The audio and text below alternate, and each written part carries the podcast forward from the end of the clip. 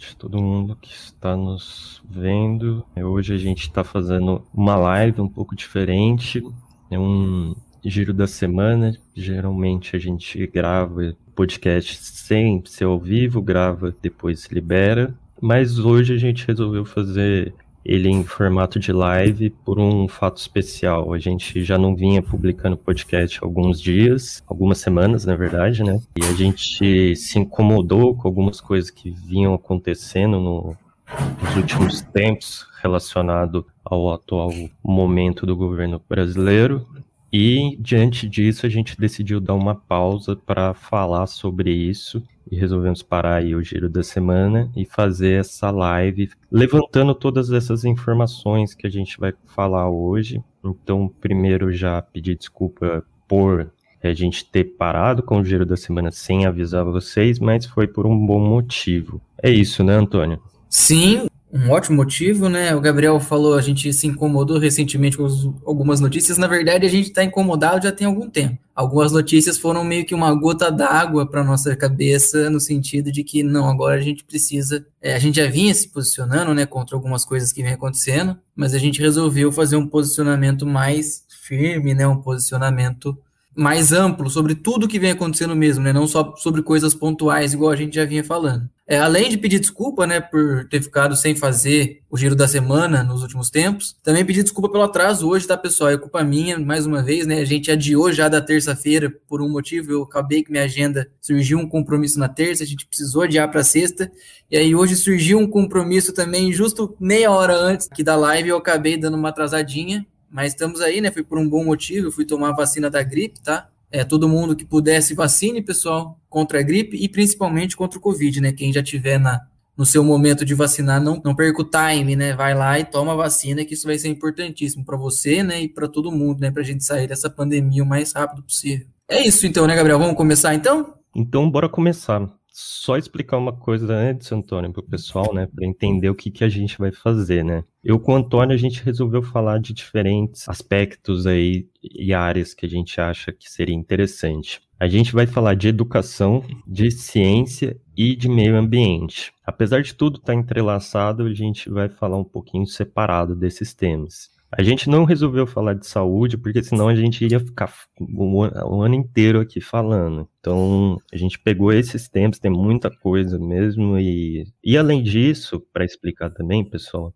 que, que a gente vai fazer? A gente vai dar uma visão geral primeiro do que foi, o que, que, já aconteceu agora no governo referente a essas áreas que a gente está falando, ministros que estiveram presentes, quais foram ações que eles tomaram, outras ações que tiveram do governo também, e dentro e depois de dar esse panorama geral, a gente vai discutir em cima disso as nossas visões quanto a isso. Certo, Antônio? Exatamente. Uma outra coisa também, né, diferente dos outros giros, onde a gente vem com notícias específicas, né? Nesse caso, por serem tantas informações, a gente vai deixar algumas referências de notícias aqui que a gente acessou, né, obviamente, para vocês checarem, mas a gente não vai passar notícia por notícia, manchete por manchete. A gente vai passar assuntos que foram noticiados, né? É coisas que aconteceram e tiveram grande repercussão.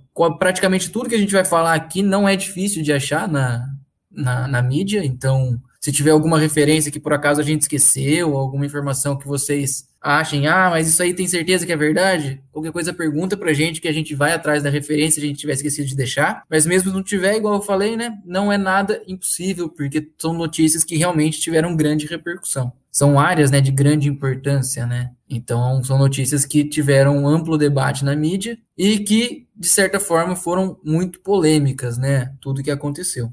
Exatamente. Podemos então partir, começando falando de educação primeiro, Gabriel, ou de ciência?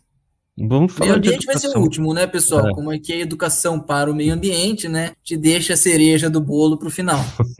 Vamos de educação, que tem bastante coisa, ela primeiro. Em relação ao Ricardo Vélez, né? O nosso Ricardo Vélez Rodrigues, nosso primeiro ministro da educação, lá no, no, início de 2019, né? Ele ficou pouquinho tempo, ficou quatro meses, só janeiro até abril de 2019. É, Ex-professor é, da Universidade Federal de Juiz de Fora. Foi uma indicação do, do, não sei nem como chamar, né? Não sei nem qual é a profissão da, do ser humano, que é o Olavo de Carvalho. Particularmente, eu sei que ele se chama de filósofo, né? Mas, particularmente, eu não, não concordo muito com essa denominação que ele mesmo se dá. Então, o Vélez foi uma indicação do, do Olavo de Carvalho para o presidente Bolsonaro, né? E, entre os pontos mais polêmicos, talvez, que ele tenha falado, né? Que ele tenha tentado trazer durante o seu período na pasta da educação foi uma questão de resgate de valores morais e éticos. Ele falou várias bobeirinhas, né? Como, por exemplo, chamar brasileiros de canibais enquanto viajam. Como é que é que ele falou? Deixa eu ver aqui, é que a gente tem anotado. O brasileiro viajando é um canibal. Rouba coisas dos hotéis, rouba o assento salva-vidas do avião. Ele acha que pode sair de casa e carregar tudo. Esse é o tipo de coisa que tem que ser revertido na escola. É, ou seja, tratando uma coisa que particularmente acredito que é corriqueira no mundo, né? Pessoas de menor renda pegando shampoozinho em hotel. E convenhamos que não é nada demais, né? Pegar um shampoozinho, um sabonetinho pequenininho do hotel e trazer para casa, né? E extrapolando como se isso fosse uma falta de caráter que é revertida pela educação. Né? Então começa por aí, né? Ele começa já é denegrindo todos os brasileiros praticamente, né? falando que todo brasileiro é sem educação, entre outras coisas, né? É, entre as outras polêmicas que ele colocou aqui, né, que ele, que ele teve né, durante o período dele na pasta, uma foi pedir também que o pessoal cantasse o hino nacional nas escolas, né, além de pronunciar o slogan do presidente, né, na época, logo após a campanha, né, que era Brasil acima de tudo, Brasil acima de tudo e Deus acima de todos. Isso aí. Então ele queria que os alunos também cantassem o lema do presidente, né? E era óbvio que isso é constitucionalmente é, é inconstitucional, né? Não dá para ter propaganda política, né? Dentro das escolas públicas, é, entre outras coisas. É, e por fim, assim, do que eu vou trazer aqui nesse início, né? Depois eu vou até passar para o Gabriel para continuar essa discussão. Mas outro ponto que eu também queria trazer aqui, né? Que eu acho que é importante é, destacar é quando ele é, falou da história, né? Falou dos livros de história, no qual ele achava que precisaria de uma revisão, né? Para apresentar os verdadeiros fatos sobre o golpe militar de 64, né? E a ditadura militar que foi implantada a partir daquilo ali. Ele disse, então, citando Ricardo Vélez, a história brasileira mostra que o 31 de março de 1964 foi uma decisão soberana da sociedade brasileira. Quem colocou o presidente Castelo Branco no poder não foram os quartéis, foi a votação no Congresso, uma instância constitucional, quando a ausência do presidente. Era a Constituição da época e foi seguida à risca. Houve uma mudança no tipo institucional. Não foi o primeiro golpe contra a Constituição da época, não. Sobre o regime militar ainda, né, que durou de até mais ou menos 85, né, a nossa Constituição foi escrita em 88, é, o ministro ainda afirmou, né, que é, de uma composição é, e de uma decisão política em que o executivo chamou a si mais funções. Então, ele ainda falou, né, que o regime, na verdade, ele era mais uma composição de decisões e decisões políticas, é, onde o poder executivo simplesmente falou, olha, a gente precisa resolver problema, eu sou quem vai resolver. Poder executivo, para quem não sabe, né, é o presidente da República, basicamente. E ele ainda classificou o regime militar como um regime democrático de força, ou seja, é, basicamente impor democracia, né? É democracia, mas só se for do nosso jeito, basicamente dessa maneira, né? E como se fosse algo necessário. Esses são os três pontos iniciais que a gente anotou aqui para falar sobre o Vélez. Só para vocês verem, né? Só nesse pequeno comecinho a gente já tem tanta coisa para debater. E isso é só, sei lá, dois meses do Vélez, não foi nem os quatro meses que ele ficou na, no cargo, né? Então é um absurdo. As duas coisas ali para mim que chamam mais atenção é a questão da inconstitucionalidade, né, de querer que os alunos cantassem o slogan da campanha política do ano anterior e querer mudar os livros de história, né, nessa altura do campeonato, né, com tanta informação, tantos documentos abertos, a gente com sabendo como é que foi a ditadura, né, vinha alguém ainda querer mudar a história literalmente, né, como se fosse queimar livros e reescrever o que aconteceu é, ainda mais num período tão perturbador né, da história brasileira.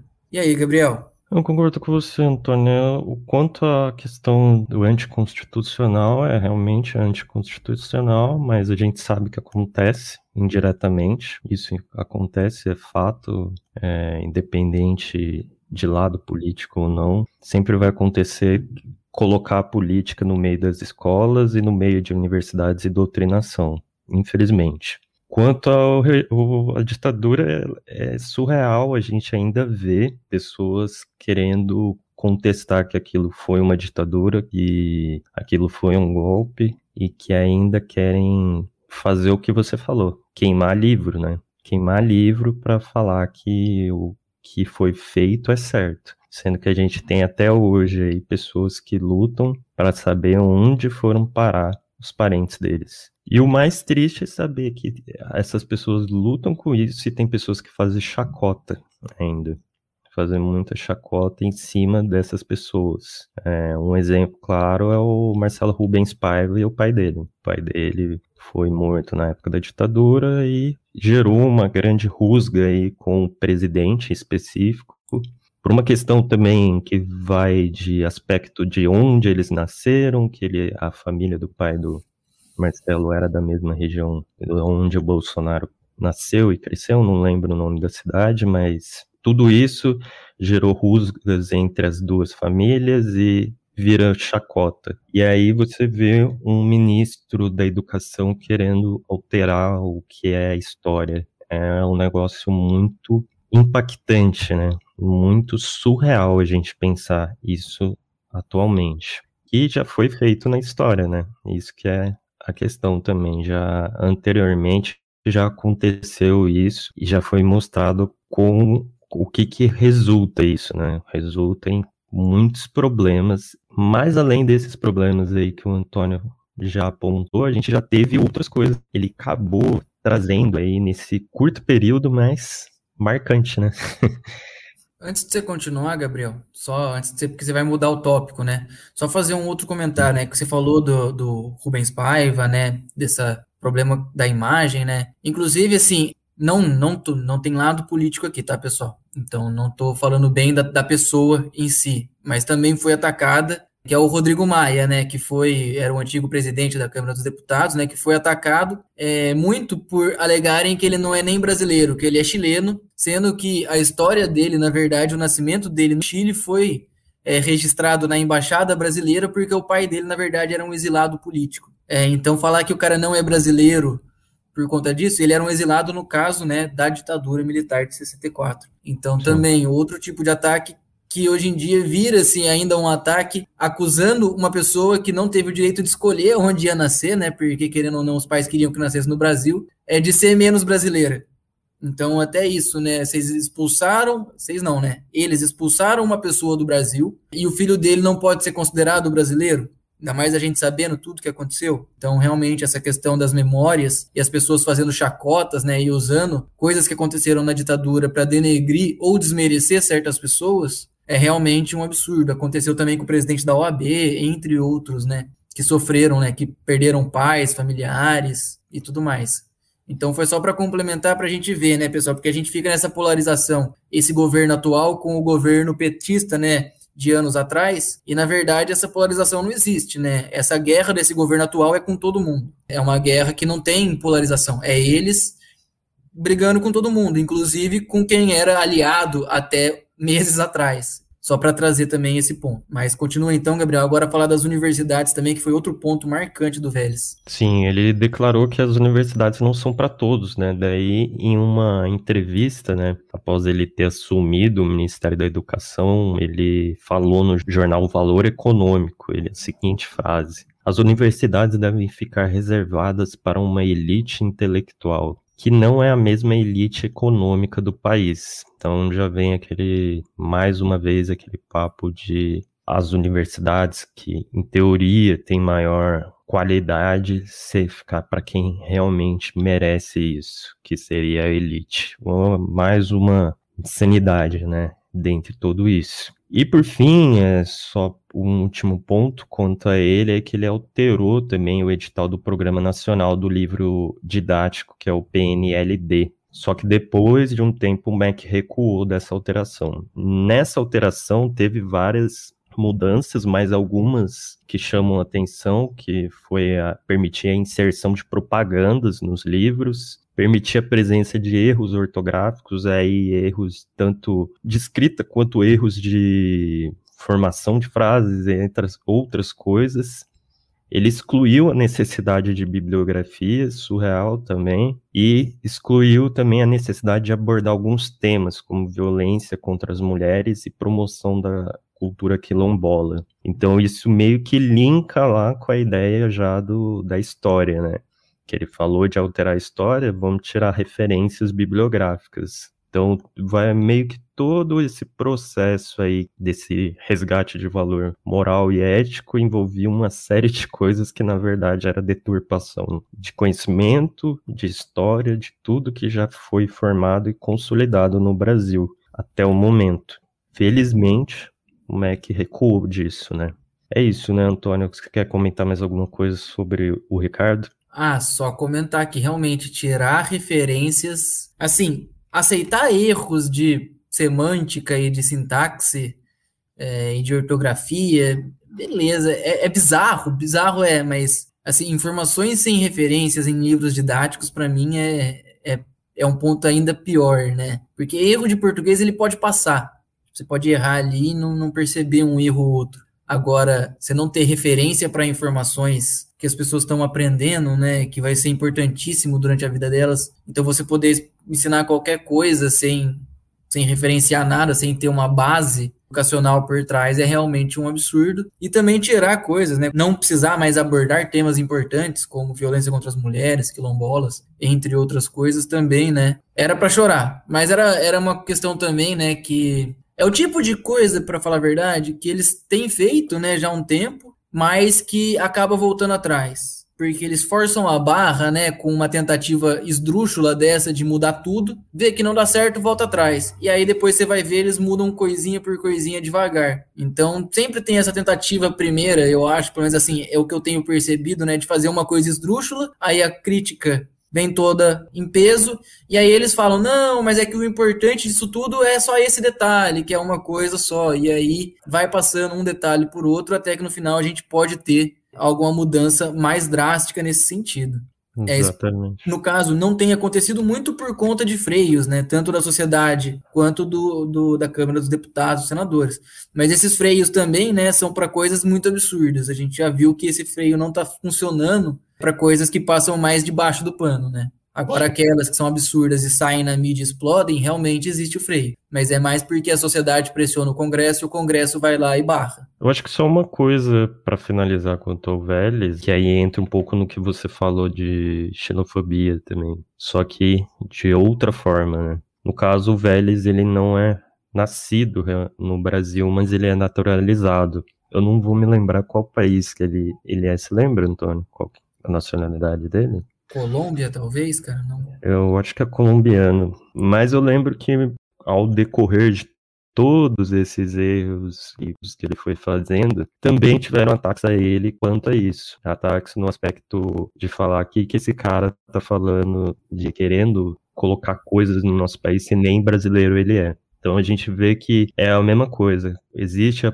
a xenofobia ali relacionada à pessoa que sofreu com ditadura, é problema da ditadura e tem fruto da, dessa xenofobia e ignorância também, com um cara que sim está cometendo erros, mas isso não justifica nenhum momento ter esse preconceito ou agressão a ele. Até porque ele é colombiano mesmo, eu dei uma olhada aqui, e uhum. até porque não tem por que essa agressão com os colombianos, que são um povo tão bacana, né? Eu já tive a oportunidade de conhecer colombianos particularmente adorei todos que eu conheci. Então, é, independente se não gostasse também, né? Não tem nada a ver uma coisa com a outra, mas ainda pensando, né? No caso, eu conheci alguns, gostei de todos, ainda acho pior ainda esse tipo de, de xenofobia, esse tipo de prática, né? Preconceituosa, como é a xenofobia. Não concordo terem sido feito com o Rodrigo Maia, igual falei, não concordo com o Ricardo Vélez, não concordo com nenhuma pessoa, independente de diferentes visões de mundo.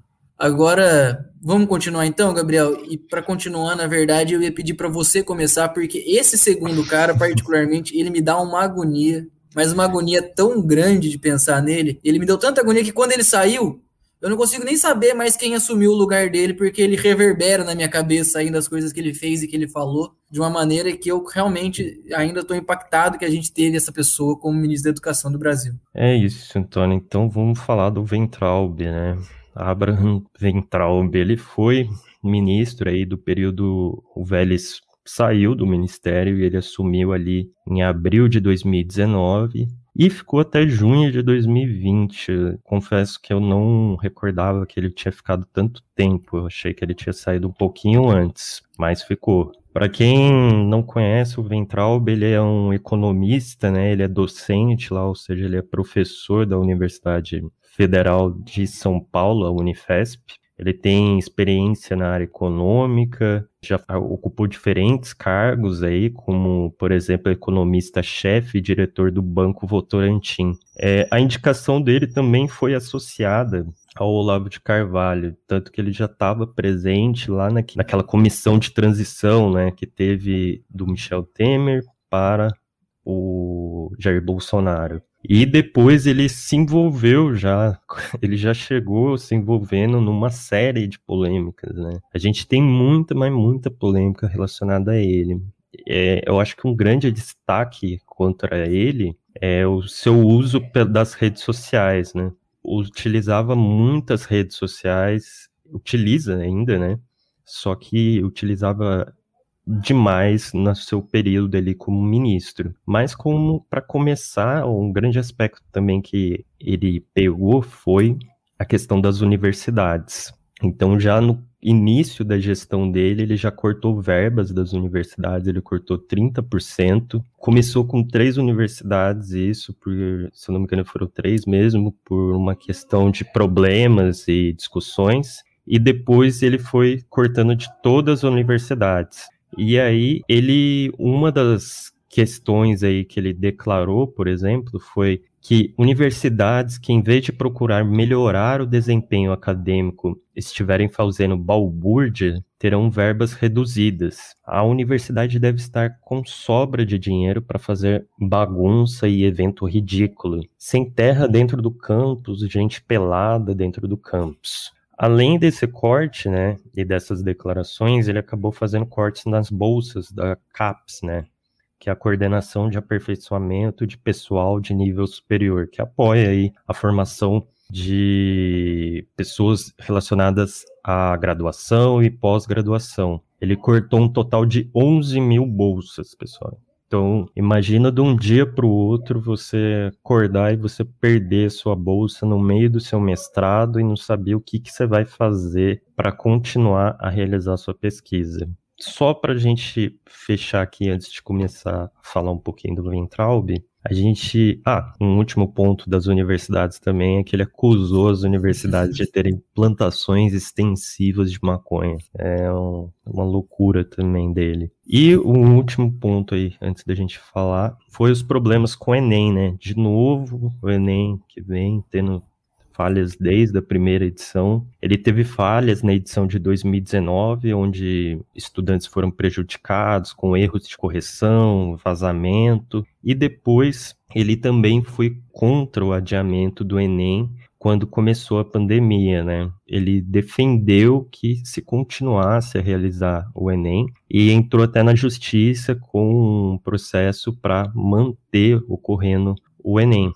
E por fim, para a cereja do bolo com ele relacionado às universidades também é que ele cortou programas de inclusão voltados a povos indígenas, populações tradicionais como um todo e pessoas com deficiência também em pós-graduação. Só para quem não sabe, existem alguns cursos de pós-graduação que são até específicos para esses grupos, que são voltados para valorizar o conhecimento que eles têm também. Então, esse foi um pouquinho dos primeiros problemas aí que o Ventralb trouxe, né?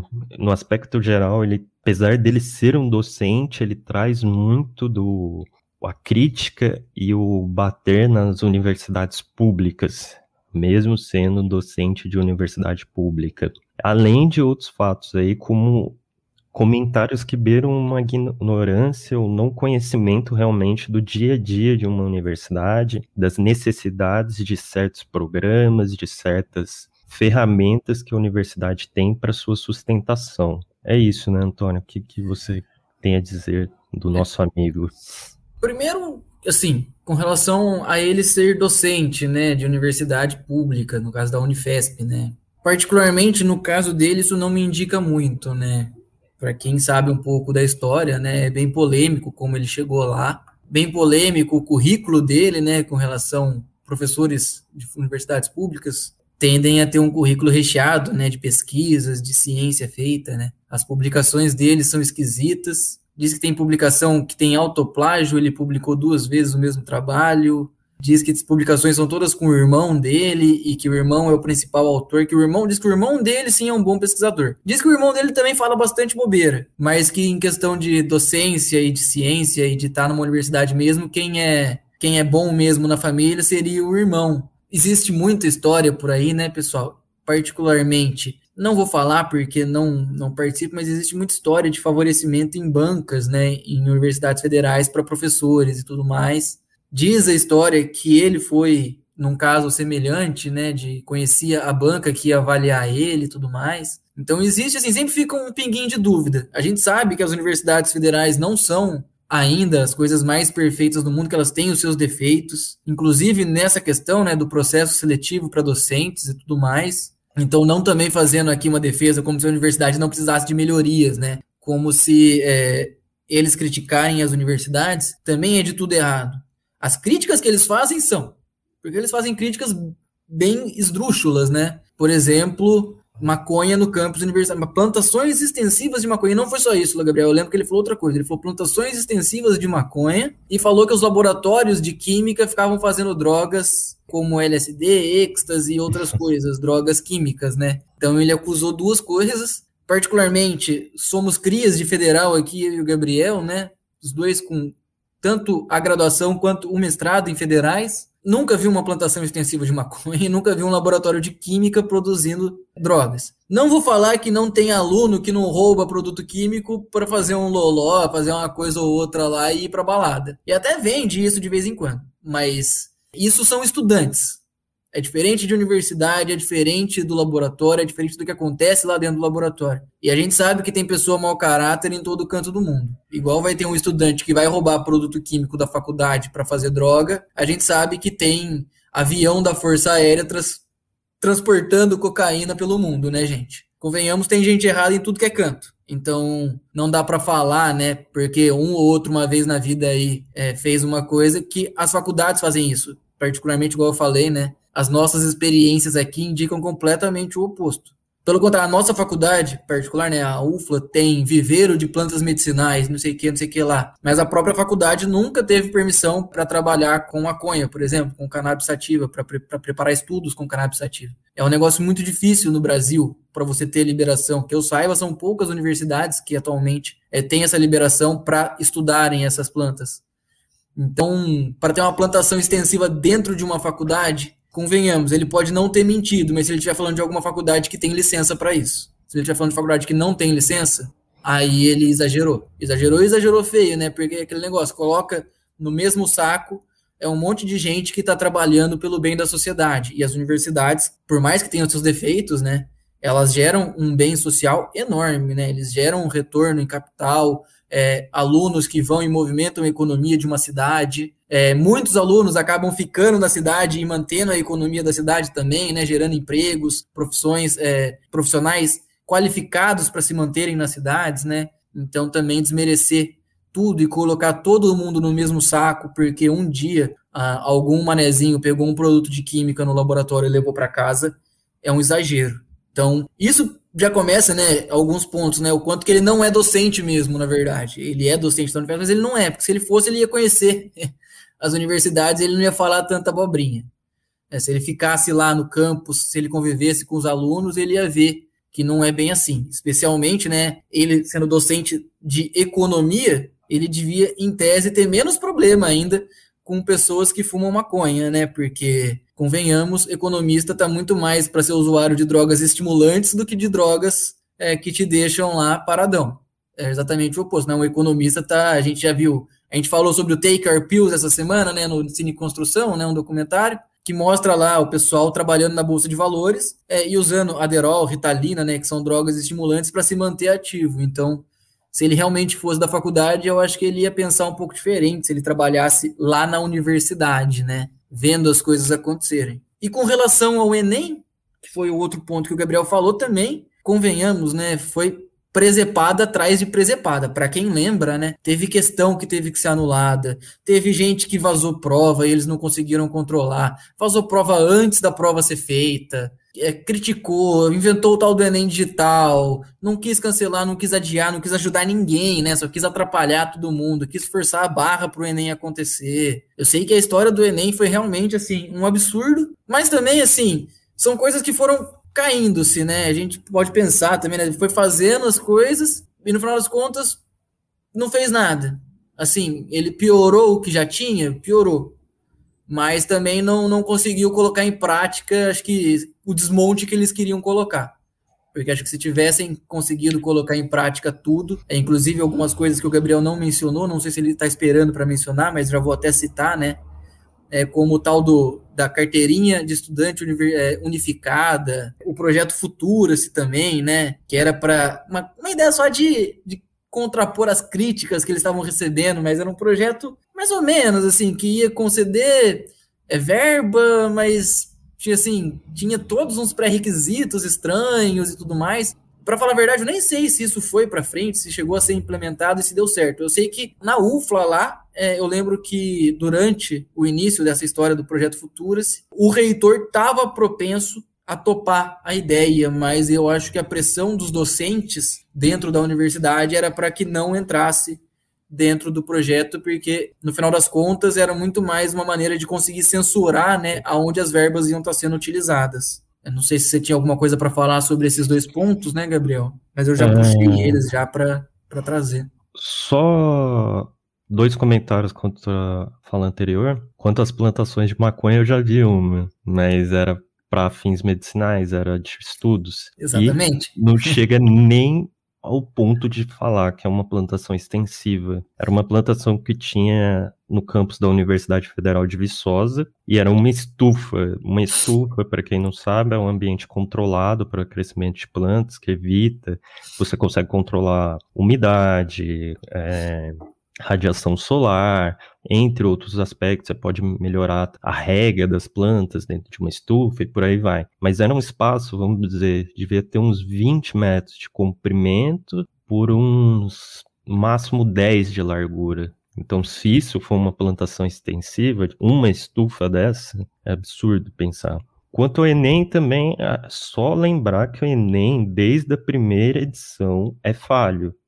O Enem é uma coisa que eu não sei qual que é o grande problema desde a primeira edição, não, desculpa, desde a primeira edição com SISU, que na verdade o Enem já tinha antes. Então ele já é falho, eu não sei qual que é o grande problema que existe por parte de todos os governos que passaram de conseguir fazer isso funcionar, né? Que, que nem eu e o Antônio, a gente foi da primeira versão do SISU. A primeira edição do SISU é o que a gente foi aprovado. Na nossa já teve vazamento de questões, de provas, teve todo esse problema também. E aí teve o problema no sistema também, que era a primeira vez, daí vai, é a primeira vez, tudo bem, tem problemas, mas depois continuou e agora também de novo. A gente tá, a gente fez em 2010, né, Antônio? 2009 foi a prova, 2010 foi o é. primeiro é. ano de, de chamada. É, então. foi no final de 2009. A gente tá, já passou uma década e ainda continua esses problemas aí, o pessoal sofrendo. Sinceramente, não dá para entender o que tanto as pessoas erram nesse sistema. Sem contar as críticas também quanto à prova do Enem pessoas que fizeram anteriormente, né, fazer o vestibular antigo e tal, fala que o Enem, vamos dizer, não tentando ser chulo, mas abriu as pernas para a galera conseguir passar. Mas, sinceramente, isso eu não posso dizer, porque é, eu não fiz anteriormente. Com relação a, a essas duas colocações que você pôs aí, né, com relação ao Enem, eu acho que a ideia de um vestibular unificado para a maioria das federais é muito válida. Desde o começo eu sou um grande apoiador da ideia de que o Enem é, unificasse os vestibulares. Não acho que ele está sendo bem feito também. Acho que ele tem muitas falhas ainda. Já esperava que em 10 anos, pelo menos, uma boa parte delas tivessem sido resolvidas. Com relação à dinâmica da prova, né, ao conteúdo que é abordado, com relação a nível de conteúdo, particularmente eu também não consigo falar, porque é difícil falar de áreas que não são as nossas, né? E eu não olho para uma prova do Enem tem bastante tempo, então nem para falar da área da biologia, como é que está sendo abordada direito, eu, eu tenho muito para trazer. Mas o jeito que as questões são pensadas, né, num, de um jeito mais interdisciplinar e mais como que a gente pode falar, né, menos decoreba de informações e muito mais raciocínio, eu considero muito válido. Mas é aquele negócio, né? Uma ideia, ela pode ser válida, mas ela tem que ser bem aplicada. Eu, continuo, eu tenho a opinião do Gabriel também de que não está sendo muito bem aplicada. Mas eu ainda acho que a ideia de um vestibular unificado, com questões é, interdisciplinares, com, envolvendo muito mais a questão do, do, conhecimento construído, né, na hora que você lê a questão e você entende, faz as conexões e responde, eu acho muito bacana e acho que é uma maneira que pode ser muito mais proveitosa para a gente avaliar diferentes tipos de inteligências dos alunos, né, e não basear só naquela inteligência matemática, que é o que mais é avaliado nos vestibulares. Acho que o Enem tem muito para melhorar, mas muito mesmo ainda. Mas eu acho que ele ainda é muito mais o caminho do que a gente retroceder o Enem, acabar com o Enem e voltar para a era dos vestibulares. Eu acho que o caminho para a gente universalizar mesmo as, as faculdades é, e melhorar a chance de que as pessoas entrem por competência mesmo é um caminho semelhante a esse que está sendo feito. Talvez tenha que fazer alguma mudança ali mais profunda que eu também não consigo enxergar. Talvez. Que tem que fazer mudanças? Tem qual o nível, se tem que ser mais profunda, menos profunda, como é que vai ser. Particularmente, eu não sou especialista para isso. Mas eu acho que está no caminho certo. Essa é pelo menos a minha opinião, né? Só comentando aí da questão da carteirinha e do futuro, assim, né? A carteirinha veio com a ideia mesmo de, vamos dizer, quebrar as pernas do, da UNE, né? Que é a União Nacional dos Estudantes. Eu, particularmente, não gosto da UNE, não gosto também da APG, que é a Associação a ANPG, né, na verdade, Associação Nacional de Pós-Graduandos. Eu não acho que elas são entidades representativas de fato. Elas são entidades representativas para uma bolha. Então, eu não vejo como ideal ter certos mecanismos de representação ligados a essas entidades. Eu vejo muito viés político dentro delas e não vejo efetividade em ações. Para exemplificar uma coisa, eu não vou lembrar o ano, mas eu lembro que um ano a, a NPG começou a apoiar greves de que os pós-graduandos parassem de trabalhar para conseguir aumento nas bolsas. Com isso, teve pessoas que pararam e foram, vamos dizer, que tiveram cortes nas bolsas. Mas o que, que a NPG fez para contrapor isso? Contrapor essas pessoas que tiveram seus cortes? Não fez nada. Então é esse aspecto. Para reclamar, sim, a NPG faz as coisas, mas eu não vejo do ponto de vista o contrário, né? De realmente dar assistência para essas pessoas. Então, particularmente, eu não tenho uma ação como essa de tirar um, um mecanismo que force você a estar tá ligado à Uni, tá ligado à NPG, eu acho que seria interessante. E o futuro, isso nada mais é que fazer parcerias público-privadas. Entre algumas propostas que tinha lá no futuro, você tinha algumas concessões de áreas pelas universidades, então poderia conceder essas áreas para iniciativa privada utilizar de alguma forma. Tinha também concessão de nomes de lugares, por exemplo, ter lá um, um estádio dentro da universidade, o estádio levar o nome de uma marca, ou um anfiteatro, alguma coisa, fazer isso. Igual acontece aí com grandes estádios no Brasil, como Allianz Parque. O de Itaquera, você lembra o nome? Neoquímica. Neoquímica, que é o do Corinthians, e por aí vai. Esse projeto foi muito criticado, obviamente. Como o Antônio falou, teve críticas por parte de docentes, servidores e por aí vai. Muitas das universidades não acataram, porque era uma proposta onde as universidades teriam que acatar para ver se realmente ia para frente. Foram poucas que aderiram. E a principal crítica é o que o Antônio falou: ia tirar a autonomia universitária e acabar fazendo elas não conseguissem deliberar certas questões que elas iam ficar reféns, vamos dizer, desse patrocínio. Após isso, houve uma reformulação dessa proposta, foi tirado outros pontos polêmicos, como ter que pagar para utilizar hospitais universitários, ter que fazer outras coisas. A proposta foi encaminhada ao Congresso, acabou que ela não deu em nada. O Congresso não votou, não avaliou, morreu a proposta. Eu vejo só como um único ponto positivo, talvez, essa criação das parcerias público-privadas, desde que haja autonomia universitária e não vire refém dessa parceria. Realmente seja uma parceria e não um cala-boca das universidades. Porque é uma das formas de conseguir recursos, querendo ou não. Porque, como a gente falou no início, 30% aí foram cortados logo de cara das universidades. É, mas aí também, né, é um belo jeito de você favorecer o, o poder privado, né? Você corta das universidades e fala, ó, eu te dou uma outra alternativa aqui. Negocia com a galera aqui que eles vão te dar dinheiro. Então é um jeito de você forçar, né, também, sei lá. Eu, particularmente, na época, não fui muito afim é, do futuro. Se, por minha sorte, eu já tinha saído das universidades também, né? Não estava tanto não, não me impactaria diretamente, mas indiretamente sempre impacta, né, pessoal? Qualquer coisa que impacta o país, indiretamente, pelo menos, impacta a gente. Sim. Vamos finalizar do Ricardo, do Ricardo não, né, do Abraham Weintraub e falar das falas bestas dele, das bobeiras que ele postou e continua postando, né? Inclusive o pessoal da onde ele está agora alocado, né, no Banco Mundial, alegou lá para para tentar demitir ele que ele ia contra, como é que era, falta de decoro, não, não era falta de decoro, quando você não segue os padrões de comportamento da sua empresa, ele ia contra os padrões de comportamento da empresa lá, do Banco Mundial, né? E o Banco Mundial, ele não é uma coisa só do Brasil. Então ele sofreu inclusive uma pressão por conta dos posts dele, né? Isso falando de posts depois que ele saiu do ministério. E a gente nem vai falar desses posts, a gente vai falar só dos posts da época que ele ainda estava, né? O Gabriel falou que estranhou, né, que ele ficou tanto tempo no ministério. Muito provavelmente é porque durante todo esse tempo ele quase caiu umas 10 vezes por conta dessas frases. Na cada frase que surgia, ficava o clima. Vai entrar e vai cair, vai entrar e não vai cair, vai entrar vai cair, vai entrar não vai cair. Até que uma hora ficou realmente é, é inflexível, né? Que foi quando o STF é, começou a ir atrás dele. E aí, para salvar o Weintraub, a decisão foi realocar ele, né, para outro canto, enquanto o STF não não largava muito para Mas para a gente começar então, né, pessoal, teve a do STF, né, que foi talvez aquela que foi o ponta, é, o, como é que é o, é, a ponta do iceberg, né? Foi o copo d'água, né? Para o último copo d'água, virou o copo d'água ali, que foi quando ele falou que botaria é, como é que é? Por mim, botava todos esses vagabundos na cadeia, começando no STF, né? Durante uma reunião ministerial, ministerial com vários ministros, né? Ele falou isso. É, isso aí foi um dos motivos, né?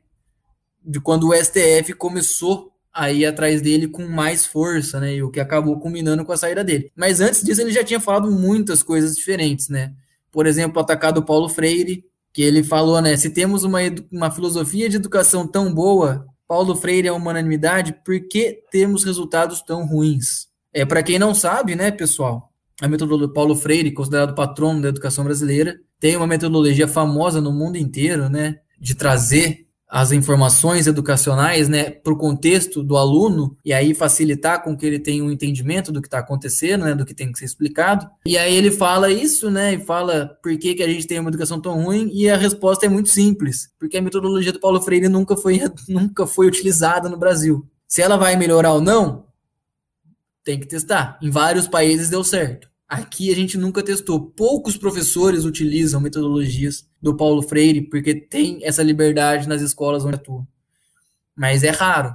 Então, é um tipo de ataque por ele ser considerado o patrono da educação brasileira, o que também, convenhamos, né, foi uma jogada política grande de quem definiu ele como patrono da educação brasileira, né? Porque definir como patrono, mas não criar é, um sistema para que a metodologia do Paulo Freire seja realmente utilizada, é basicamente a pessoa querer ganhar louros com o trabalho de outra pessoa, né? Eu ia usar um termo bem chulo aqui, eu acabei mudando a minha ideia, mas é que realmente é basicamente querer ganhar os louros, né, do trabalho do Paulo Freire, com a fama, né, colocando ele como patrão da educação, mas também sem aplicar o que ele fala. Então, no final das contas, ainda criou munição política, né, para os adversários que usaram essa história do Paulo Freire, igual o Weintraub usou, né? E acaba gerando toda essa dúvida, né? Mas se ele é o patrono, por que, que a gente não aplica, né? É, então tem todo esse problema, né? E o Paulo Freire realmente não é aplicado no Brasil, tá, pessoal? Sem contar os inúmeros ataques à China, né? Atacou a China em todos os cantos, inclusive com aquele tweet famoso, né, aonde ele imita o Cebolinha, né? Eu vou até tentar ler ele aqui, né, falando do coronavírus, e aí depois eu deixo para o Gabriel até trazer as próximas frases que são esdrúxulas, né? Eu tô gostando dessa palavra hoje, não sei porque ela tá na minha cabeça, mas as frases esdrúxulas também do, do Weintraub. Mas essa do Cebolinha, ele, ele postou o seguinte, pessoal. Geopoliticamente, quem poderá saiu fortalecido em termos relativos dessa crise mundial. Ou seja, geopoliticamente, quem poderá sair fortalecido em termos, termos relativos, né? Uhum. Dessa crise mundial. Aí ele termina. Poderia ser o Cebolinha? Quem são os aliados do Brasil do plano infalível do Cebolinha para dominar o mundo? Seria o Cascão ou há mais amiguinhos? É, então, seria o Cebolinha? É, quem poderia né, é, fazer isso? Seria o Cebolinha? Quem são os aliados do Brasil no plano infalível do Cebolinha para dominar o mundo? O Cascão ou tem mais amigos, né? E tinha, no caso, uma capa de uma revistinha da turma da Mônica, onde eles vão visitar a China fazendo alusão, então, é, à China tentando é, dominar o mundo, criando um vírus. Então, era isso que ele queria dizer, né? E é óbvio que isso gerou repercussões gigantescas né, na política externa do Brasil, porque é, atacar o que é atualmente, provavelmente, a maior potência econômica do, do mundo hoje, né, nunca vai ser uma boa ideia.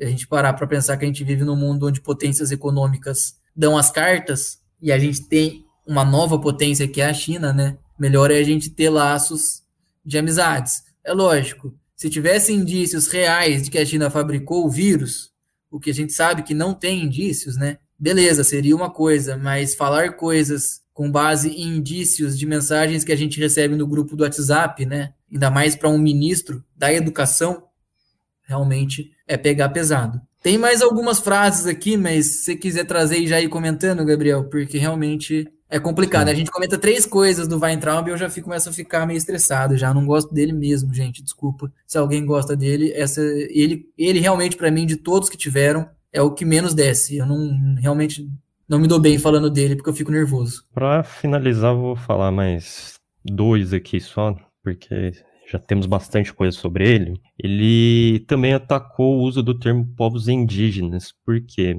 para ele, segundo, não existe povos indígenas. O que existe é povo brasileiro. Então, para ele era esse termo era incorreto de ser utilizado.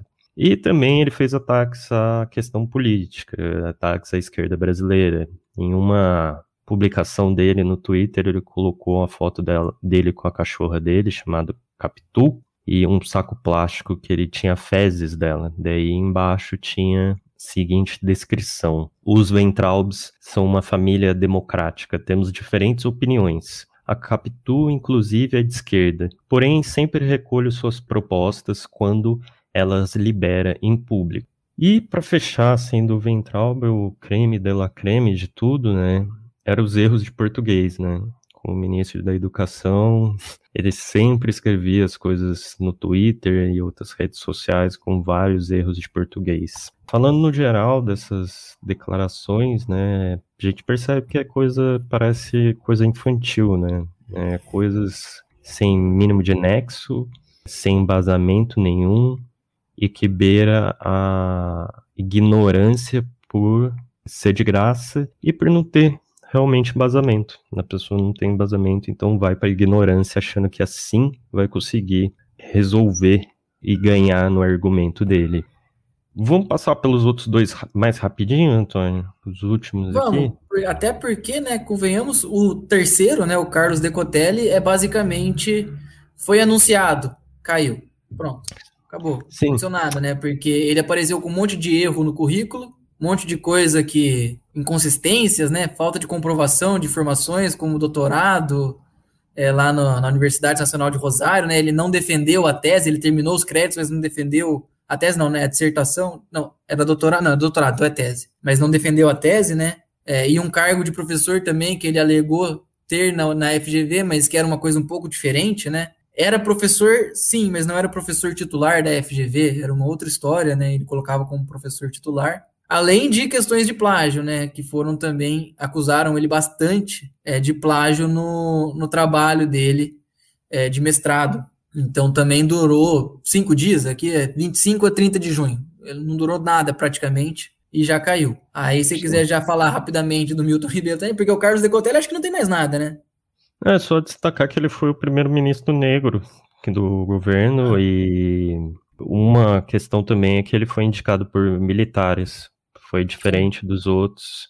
Foi o que o Antônio falou. Ele saiu no Diário Oficial da União, a indicação dele, mas ele não foi empossado. E, ah, e só destacar o período que ele ficou, que foi muito tempo, né? Foi de 25 a 30 de junho de 2020. Ele ficou cinco dias, no, em teoria, sendo ministro, né? E por último, agora, o que temos agora atualmente, que é o ministro Milton Ribeiro, que ele está desde julho de 2020 até hoje. Só para falar, o Milton Ribeiro ele é pastor presbiteriano, teólogo, ele é advogado e professor também.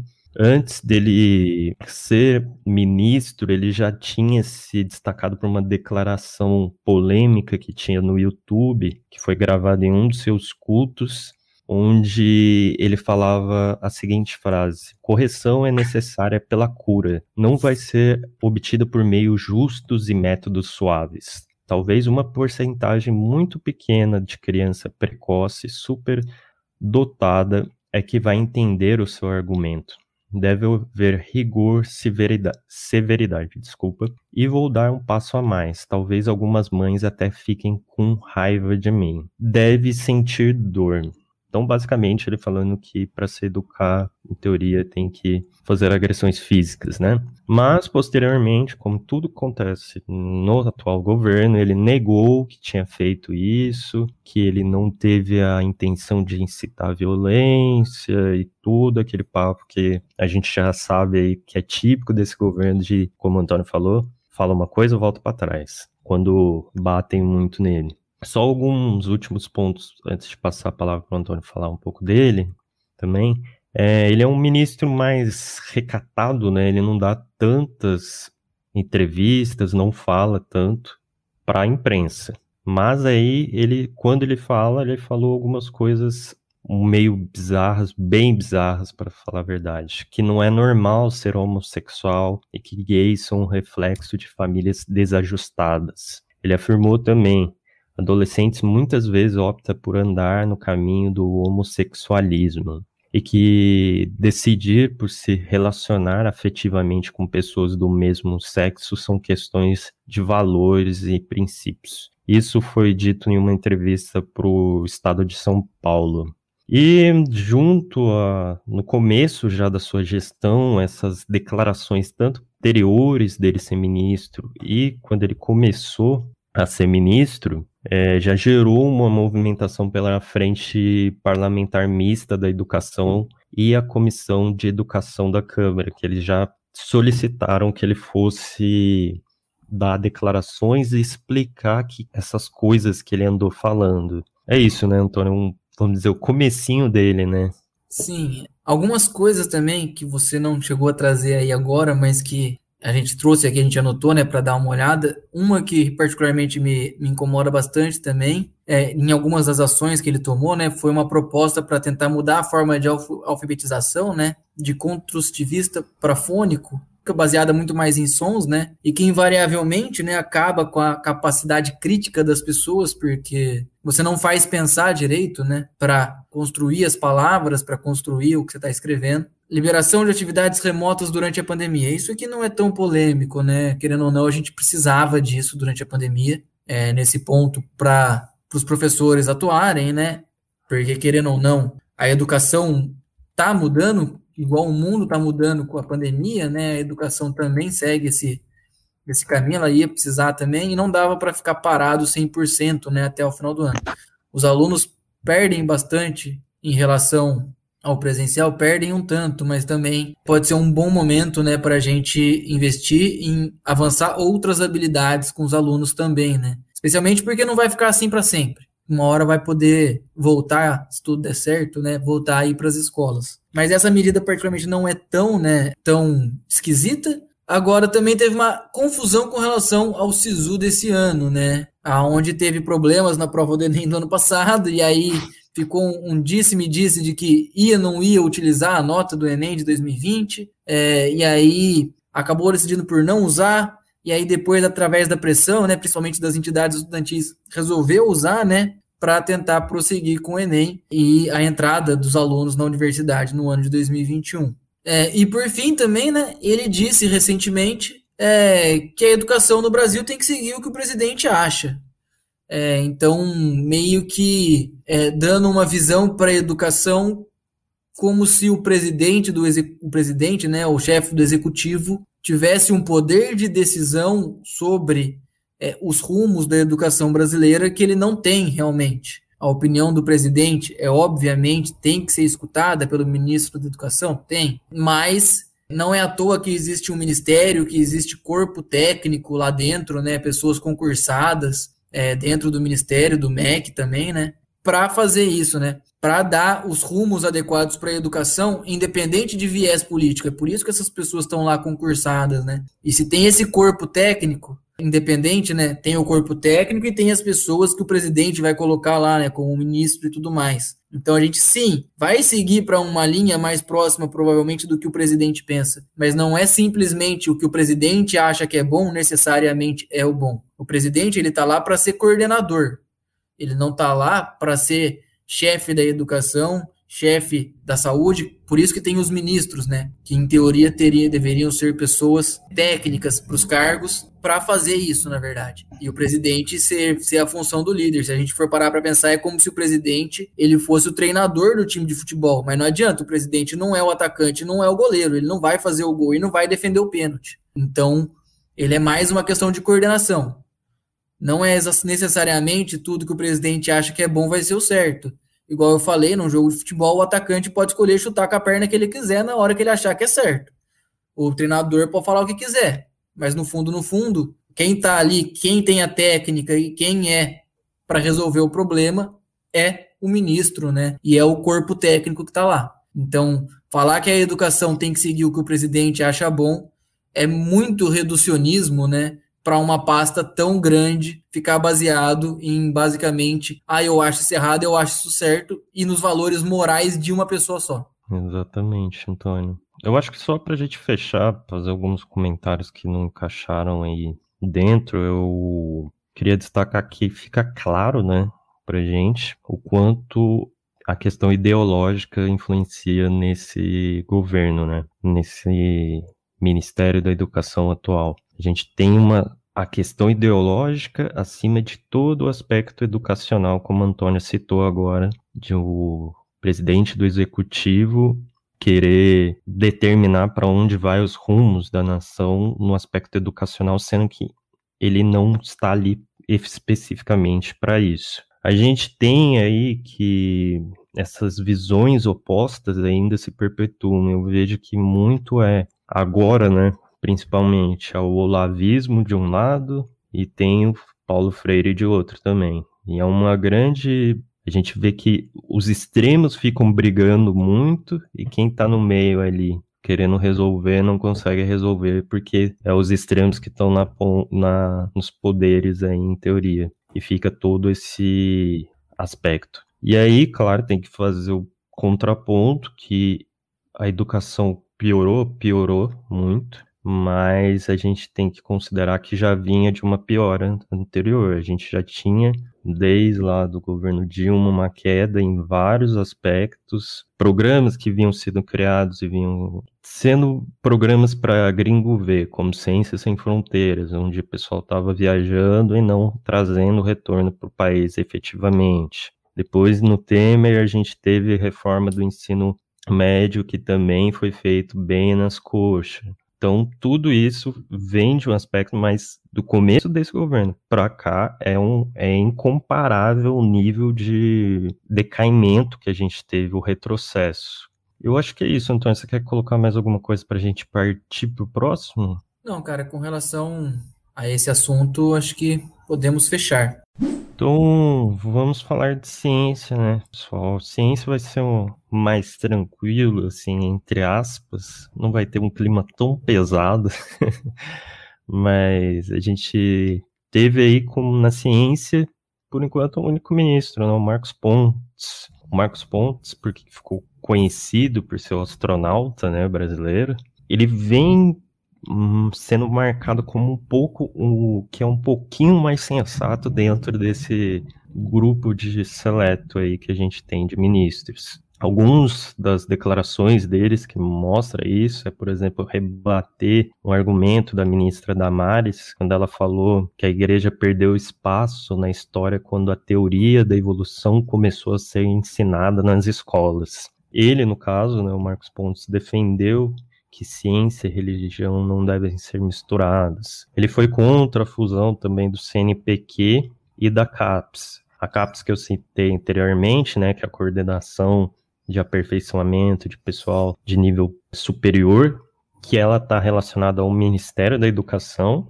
e o CNPq, o Conselho Nacional de Desenvolvimento Científico e Tecnológico, está relacionado ao Ministério da Ciência, Tecnologia, Inovações e Comunicações, que o aspecto dele é fomentar a pesquisa. Então, uma fomenta o ensino superior em diferentes níveis e outra a pesquisa. E por fim, mais recente agora, que a gente teve aí alguns cortes por parte do governo no, no orçamento, né? Ele criticou o veto aí de 200 milhões de reais que seriam destinados ao desenvolvimento de vacinas nacionais para o combate do Covid, assim como o desenvolvimento também de laboratórios para isso. Ele foi totalmente contra, né? Se posicionou e falou que era um erro por parte do governo. Mas ele também não, não ficou longe das polêmicas, né, Antônio? Não, não tem como, né? Apesar dele ficar um pouco menos afetado, né? Assim, ser um pouco mais sensato, né? Do que os outros, não tem como. Você fazer parte desse grupo de pessoas que, convenhamos, vão muito para um lado, né? E ficam muito defendendo coisas que eles acreditam, né? Mas sem grande embasamento, não tem como que ele fosse sair 100, 100, 100, 100% ileso, né? Por exemplo, tem o caso do INPE, né? Que é o, o Instituto Instituto Nacional de Pesquisas Espaciais, né? Que tem um programa de monitoramento de queimadas na Amazônia. É, e o presidente falou que os dados da Amazônia poderiam ser falsos e ser manipulados por ONGs. No caso, foi obviamente desmentido, né, pelo diretor da instituição na época, o Ricardo Galvão, que acabou criticando mesmo e foi exonerado, então, pelo Marcos Pontes. Então, assim, querendo ou não, ele não tem como ficar muito longe, porque quando o alto escalão do governo, né, vai e faz alguma coisa, querendo ou não, para ele ou se manter no cargo, né, ou o que quer que seja, por que quer que seja o motivo que ele ainda está lá, né, ele vai e acaba aceitando determinadas coisas, como é negar imagens de satélites produzidas pelo próprio Brasil, né, e que são utilizadas no mundo inteiro para ver essas questões. Além de ter é, exonerado o cientista Ricardo Galvão, né, colocou um militar no lugar, um militar da, da aeronáutica, né, que assumiu como um interino no começo, é, ficou 13 meses à frente do cargo, né, promovendo diversas mudanças estruturais sem consultar os servidores, sem consultar os funcionários, né? Então, é, além de ter sido acusado de divulgar dados falsos, mais uma acusação que ainda não foi provada também. Mas a gente vê já uma transição, né? Sempre que, que a gente teve algum órgão né, vinculado a algum ministério que bateu de frente com o que o Poder Executivo é, dizia ser verdade e tudo mais, a gente sabe que ocorreram mudanças. Né? A gente vai falar depois, quando a gente for falar sobre meio ambiente também, sobre algumas mudanças que ocorreram parecidas com essa do Ricardo Galvão. A gente vai falar, por exemplo, da militarização de órgãos como o ICMBio e o IBAMA também. E aqui foi basicamente o mesmo processo. Você coloca um militar, né? Aconteceu isso em vários cantos do Brasil nesses últimos tempos, meio que para dar uma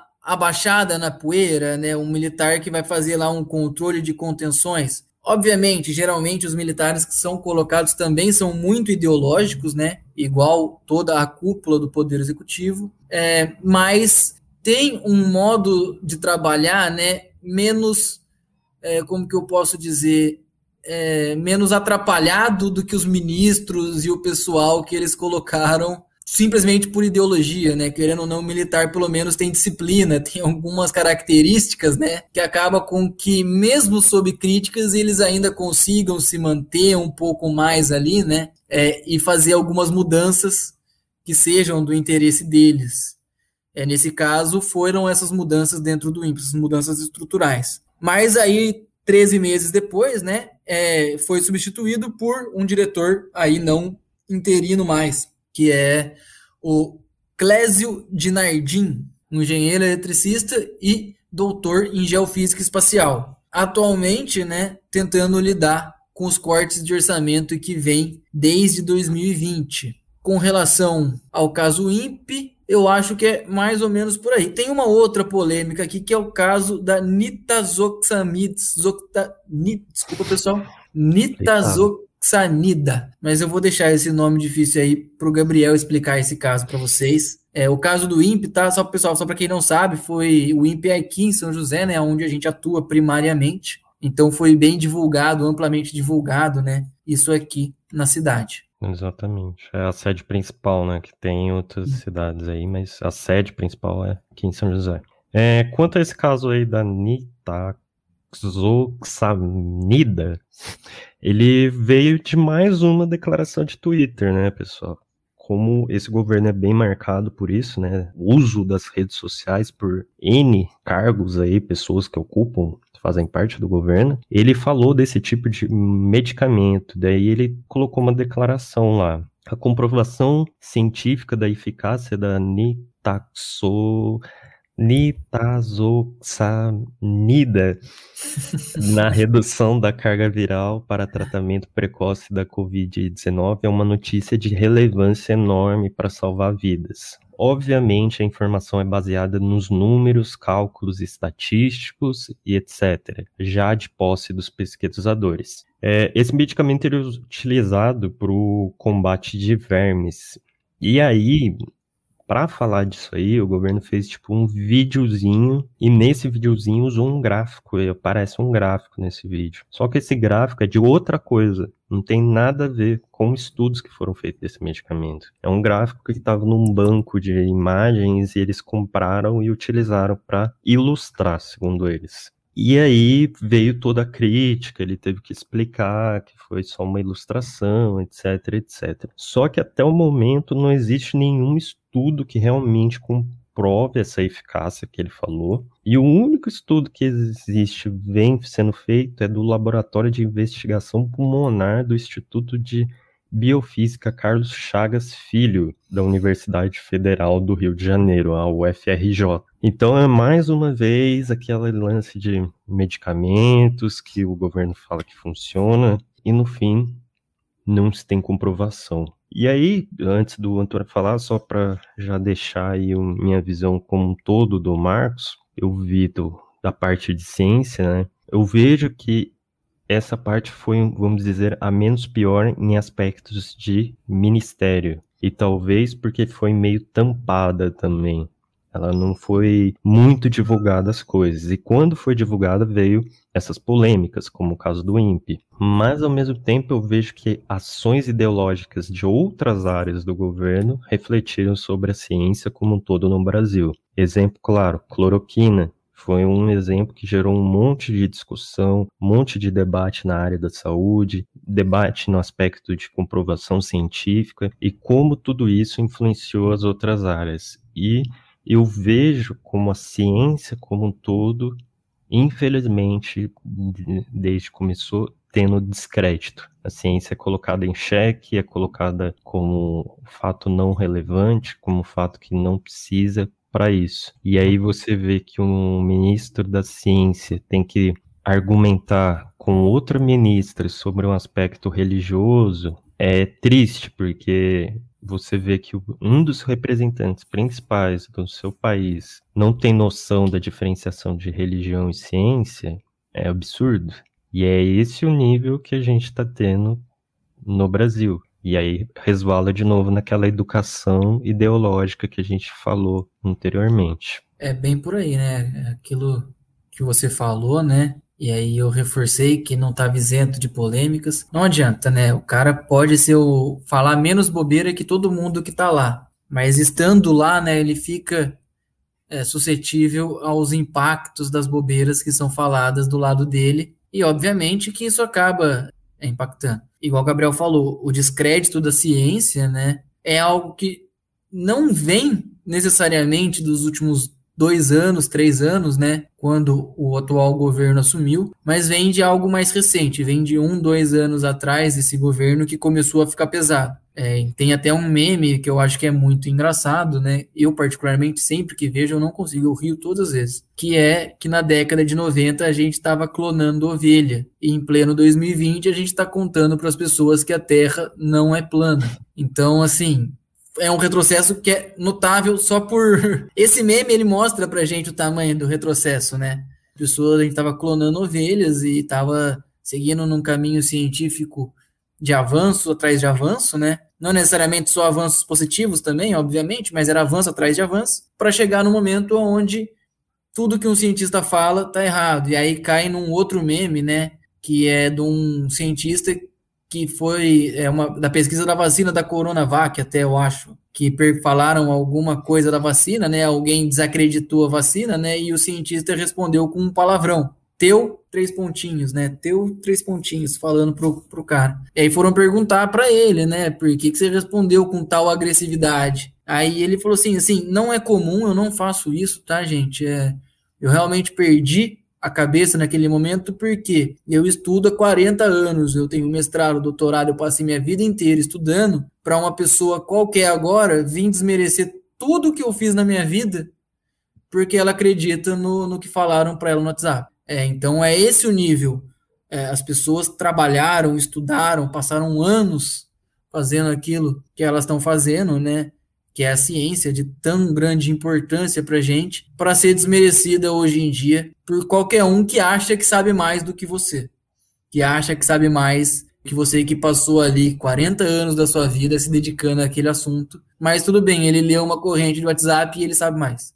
Basicamente o que acontece com o Marcos Pontes é mais ou menos isso. É um cara que até poderia ser um pouco mais qualificado para estar tá no cargo que ele está e tudo mais, mas tem gente desmerecendo o trabalho dele, né, de certa maneira, e ele compra. E a diferença dele é que ele, ao invés de xingar quem desmerece o trabalho dele, ele compra essas pessoas e segue ele mesmo desmerecendo o trabalho que ele faz, que é ser cientista, né, no caso. Meio que vira um ciclo, né? Então, realmente, é, cai em mais uma parte desse circo de horrores que a gente vive nos últimos anos, associado a áreas tão importantes, né, como educação, ciência, e a outra que a gente ainda vai falar, que é o meio ambiente. É isso, Antônio. Bora então falar do meio ambiente? Vamos, porque já deu três podcasts aqui. Vamos fechar aqui mais uma meia horinha aqui de conversa, então. Para começar falando do, do meio ambiente, né, pessoal? É, a gente também só teve um ministro do meio ambiente até o atual momento. Esse realmente ninguém sabe como que tá ali até agora, porque igual o, o Weintraub, né? Ele desde que entrou fica nesse limbo, nessa corda bamba. Agora cai, agora cai, agora e não cai. E tá lá, e continua lá. Ele, particularmente, né, o nosso ministro do Meio Ambiente, é um fiel escudeiro mesmo do presidente, né? Defensor ferrenho, talvez por isso ainda não não caiu, né? Tudo que o presidente pede, vai e faz. Nem olha o que tá fazendo, né? Só vai e faz. É advogado, não é ambientalista, pelo contrário, né? A única coisa que ele tem relacionada ao meio ambiente, ele trabalhou no cargo da Secretaria de Meio Ambiente do governo de São Paulo na gestão do Geraldo Alckmin, mas foi exonerado porque ele tinha duas opções. Uma era ser exonerado, a outra era ser processado politicamente, né? E perder todos os direitos políticos e tudo mais, e quem sabe até ser preso por conta de licitações irregulares, né?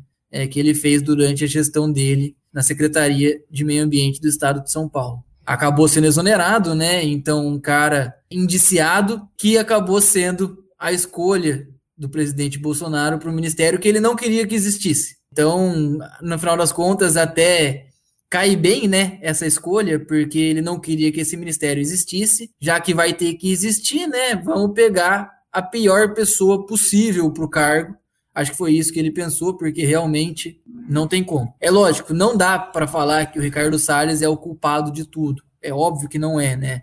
Ele, querendo ou não, tá ali e segue meio de olhos fechados, igual o ministro da Educação é, falou, né? É, a educação tem que seguir os rumos do presidente, e o Ricardo Salles faz a mesma coisa com o meio ambiente. Ou seja, a pasta ambiental tem que seguir os rumos do que o presidente acha que é bom, sem consulta técnica. Então é isso que a gente tem visto é, nos últimos dois anos, né? É, mesmo sem o presidente ter conseguido extinguir o, o Ministério do Meio Ambiente, né? Todas as medidas adotadas desde o início do governo vêm desmontando e enfraquecendo cada vez mais, né? Os órgãos, as políticas e os órgãos ambientais do Brasil sem mencionar né, é, o enfraquecimento da sociedade civil, organizada ou não, ou seja, das ONGs, ou até mesmo do nosso direito individual de lutar por um meio ambiente ecologicamente equilibrado. Então, tudo isso vem sendo é, cada vez mais enfraquecido, né? E aí a gente pode falar, né, que ele também já começou com uma bomba na mão, né? Para quem não lembra, né, logo após a posse do presidente, Bolsonaro, a gente teve o caso de Brumadinho, né? É emblemático pensar no caso de Brumadinho, que ocorreu somente três anos, pouco, dois anos e meio, né, após Mariana, casos semelhantes, né, estouro de barragens de rejeitos, dois impactos diferentes, né? É, Brumadinho, um impacto humano maior, né, uma mortalidade humana maior, Mariana, um impacto ambiental maior, destruição do meio ambiente de maneira geral, né? Então foi o primeiro momento, né? E o caso de Brumadinho ainda sem resolução, né? Pelo contrário, né? Muitas críticas ainda ao que tem sido feito, a como foi a negociação é, dos acordos de Brumadinho que ocorreram recentemente, né? Então foi um primeiro momento. Depois, um segundo momento, né, do, do Ricardo Salles é o início do Sinir. O Sinir eu quero deixar para o Gabriel falar, né? Eu vou deixar então um pouco mais para frente, eu vou falar algumas outras coisas aqui rapidinho e depois deixar para o Gabriel falar do Sinir, porque o Sinir é, entra na, questões de, na questão de resíduos sólidos, uma parte, né, da educação ambiental que o Gabriel tem muito mais conhecimento do que eu atualmente, né? Ele já trabalhou é, com algo semelhante, ele tem mais know-how para falar sobre isso, então eu vou deixar para ele isso. Eu quero falar primeiro, né, as críticas iniciais, né, do Ricardo Salles, lá atrás, né, quando ele criticou muito o sistema de licenciamento brasileiro, falando que era um, sistema muito burocrático, né, o licenciamento ambiental brasileiro, que devia diminuir essa burocracia. Para quem é mais desentendido, pessoal, sobre políticas ambientais e tudo mais, talvez não saiba ou até talvez tenha ouvido falar, mas não tenha muito conhecimento, de que as políticas ambientais brasileiras são lindas e no papel elas são. As políticas são maravilhosas, a maioria das políticas ambientais brasileiras no papel. Mas as antigas, né, as de 2018 para cá, eu não, não consigo ter muito padrão ainda para falar. Mas as políticas ambientais brasileiras no papel são boas. O licenciamento ambiental brasileiro no papel não é não é algo ruim, ele é algo bem planejado. Pode ser um pouco burocrático? Pode até ser, mas convenhamos, né? Para impactos ambientais, que a gente já conversou aqui no Econatura, quem acompanha a gente há mais tempo sabe, né? Vão gerar impactos econômicos, impactos sociais, impactos de saúde, dos mais diversos, né? Um pouco a mais de burocracia em algo que vai acabar impactando todas as esferas da nossa vida, também não seria nada demais. Particularmente, é, o que eu me lembro a gente teve uma live aqui com o pessoal da, da Equilíbrio, né, Soluções Ambientais, que é o pessoal que faz consultoria ambiental, e eles falaram um pouco sobre a questão do licenciamento. Eles, particularmente, que eu me lembro, né, até o Gabriel pode me corrigir, porque ele, tava, ele que fez essa live, não achavam também o licenciamento brasileiro, a lei né, de licenciamento brasileira, a pior do mundo, pelo contrário. Consideravam também uma boa lei de licenciamento é, aplicações um pouco mais difíceis em alguns casos, beleza. Mas é aquele negócio, né? Sendo uma boa lei é um primeiro passo. O grande problema, apesar da gente ter boas leis que eram criticadas pelo Ricardo Salles, né, é que ele não só criticou as leis, né, como também atuou no enfraquecimento dos órgãos como IBAMA e ICMBio. A gente vai falar mais sobre isso lá na frente, tá? Mas ele já lá no começo, né, exonerou 21 dos 27 superintendentes regionais do IBAMA, que são superintendentes de regiões específicas que o IBAMA atua, né? Então eram chefes é, de atuação do IBAMA em determinadas regiões do Brasil. E isso tudo, né, obviamente, foi enfraquecendo, né? O IBAMA faz fiscalização ambiental. Então, enfraquece a fiscalização. Enfraquece também é a questão do licenciamento, porque se você tem uma fiscalização mais fraca, né, é muito maior a chance de alguma empresa de consultoria se corromper e te dar uma licença ambiental sem é, as devidas sem as correções corretas, sem tudo ter sido feito do jeito certo, né? Por quê? Porque ele sabe que não vai ter fiscalização. Então ele pode dar aquela licença também, liberar aquele empreendimento sem grandes problemas no futuro. Então ali já mostra que ele já desde o começo, além de criticar o licenciamento brasileiro, né, já começou atacando e ainda é, veio com aquela ideia de propor que para empreendimentos menores, né, o licenciamento poderia ser feito pela própria empresa que estaria fazendo o um empreendimento, né, dando mais ou menos aquela permissão. Ah, vai lá e faz o que você bem entender. E depois você inventa uma desculpa para a gente e a gente divulga isso para a sociedade. Então foram algumas das maneiras que ele começou operando sobre isso, né? E aí outro ponto que eu gostaria de trazer aqui também foi é, quando ele fala do ICMBio, lá atrás, né? E coloca em xeque a importância do Chico Mendes, mostrando total desconhecimento, né? É, sobre a história ambiental do Brasil. Chico Mendes, para quem não sabe, né? Ele era um ambientalista sem saber que era um ambientalista. Ele foi um dos primeiros ambientalistas brasileiros. Ele lutou por causas ambientais, como a proteção da floresta amazônica e o direito de povos tradicionais, né, utilizarem ela para subsistência. É muito por conta da atuação do Chico Mendes, que a gente tem hoje em dia unidades de conservação de uso sustentável, né? Tem o extrativismo sustentável da as unidades de extrativismo sustentável, né? São baseadas no trabalho que o Chico Mendes fazia com seringueiros lá na Amazônia. Então, é de, de um desconhecimento e de um desmerecimento, né, por figuras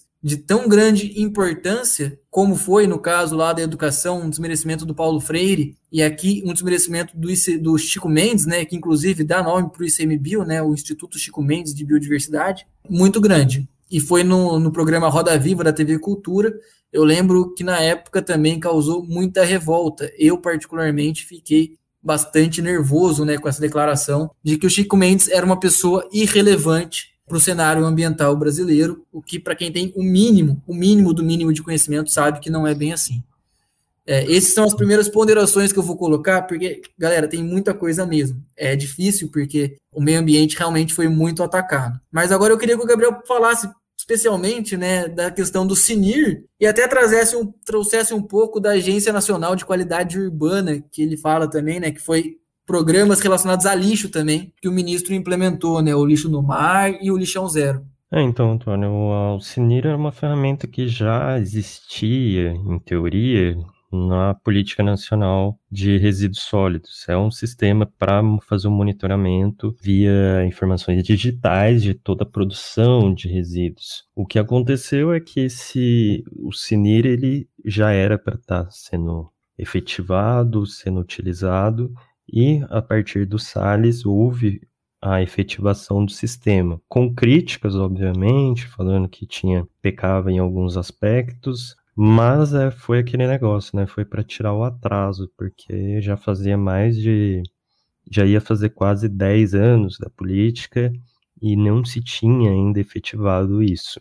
E também veio essas esse programa nacional do lixão zero, plano de combate ao lixo do mar. Teve outras declarações relacionadas também à parte de resíduos, como de catadores, falando que o Brasil atingiu um tal nível de reciclagem de materiais que catadores já faziam há muito tempo. Tudo isso, vamos dizer que foi meio que para tapar o sal com a peneira por causa da primeira década aí de que a gente tem da PNRS e o não cumprimento de vários aspectos dela, como por exemplo do lixão que vem se prolongando, prolongando, prolongando e o governo sempre adiando. Irreal a gente ter lixão até agora, mesmo 10 anos depois dessa proposta de da extinção deles. Também é, outros aspectos, como esse de busca de informações, foram todas para tapar o sol com a peneira. E fica muito mais claro isso quando você vê as declarações dele, que demonstra que nem ele sabe o que, que ele está fazendo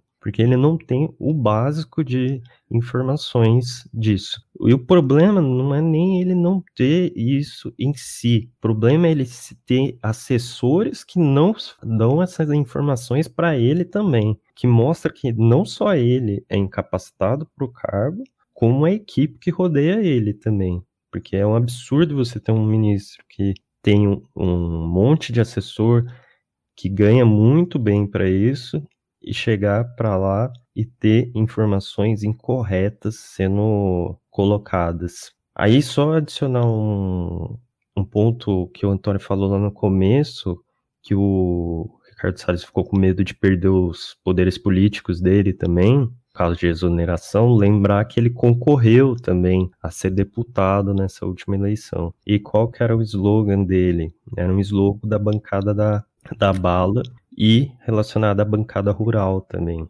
Justamente ele defendia, por exemplo, aspectos como caça de javali, liberação de armas e entre outros nesse aspecto um tanto quanto duvidoso. E como o Antônio falou, foi a na transição, queriam a fusão dos governos, de, dos ministérios. Ele caiu como uma luva, né?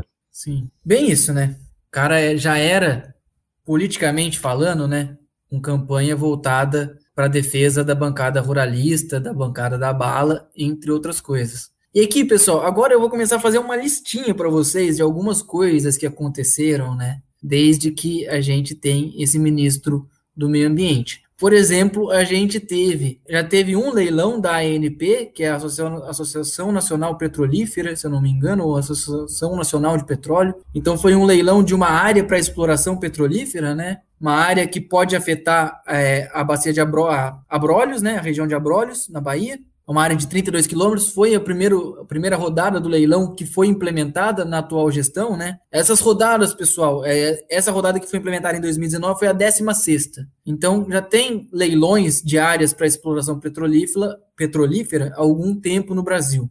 No caso aqui, eles fizeram um leilão, mesmo com pareceres contra esse leilão dessa área específica em 2019, né, por risco de afetar abrolhos, e já se propuseram a fazer um segundo leilão, então tempo recorde entre o leilão e outro, né. O próximo leilão está programado para esse ano, ainda não ocorreu, e afetaria também uma série de áreas, né, como por exemplo, Fernando de Noronha e também Pelotas lá no Rio Grande do Sul. Por que, que essas áreas, né, não são importantes que elas não sejam afetadas, né? Porque são regiões de importante reprodução, alimentação e corredor migratório para algumas espécies em perigo, especialmente de aves. Então a gente teria um grande impacto ambiental, né, com esse segundo leilão. Com o primeiro já tem um grande impacto ambiental que pode ser pior, né? Pode afetar abrolhos, qualquer problema que ocorra, né? E esse também, esse 17º leilão que está previsto para esse ano, né, é também causaria grandes impactos ambientais. Sem contar as declarações esdrúxulas, como o Gabriel mencionou, né? Eu não vou nem ficar falando das declarações, porque se a gente for falar,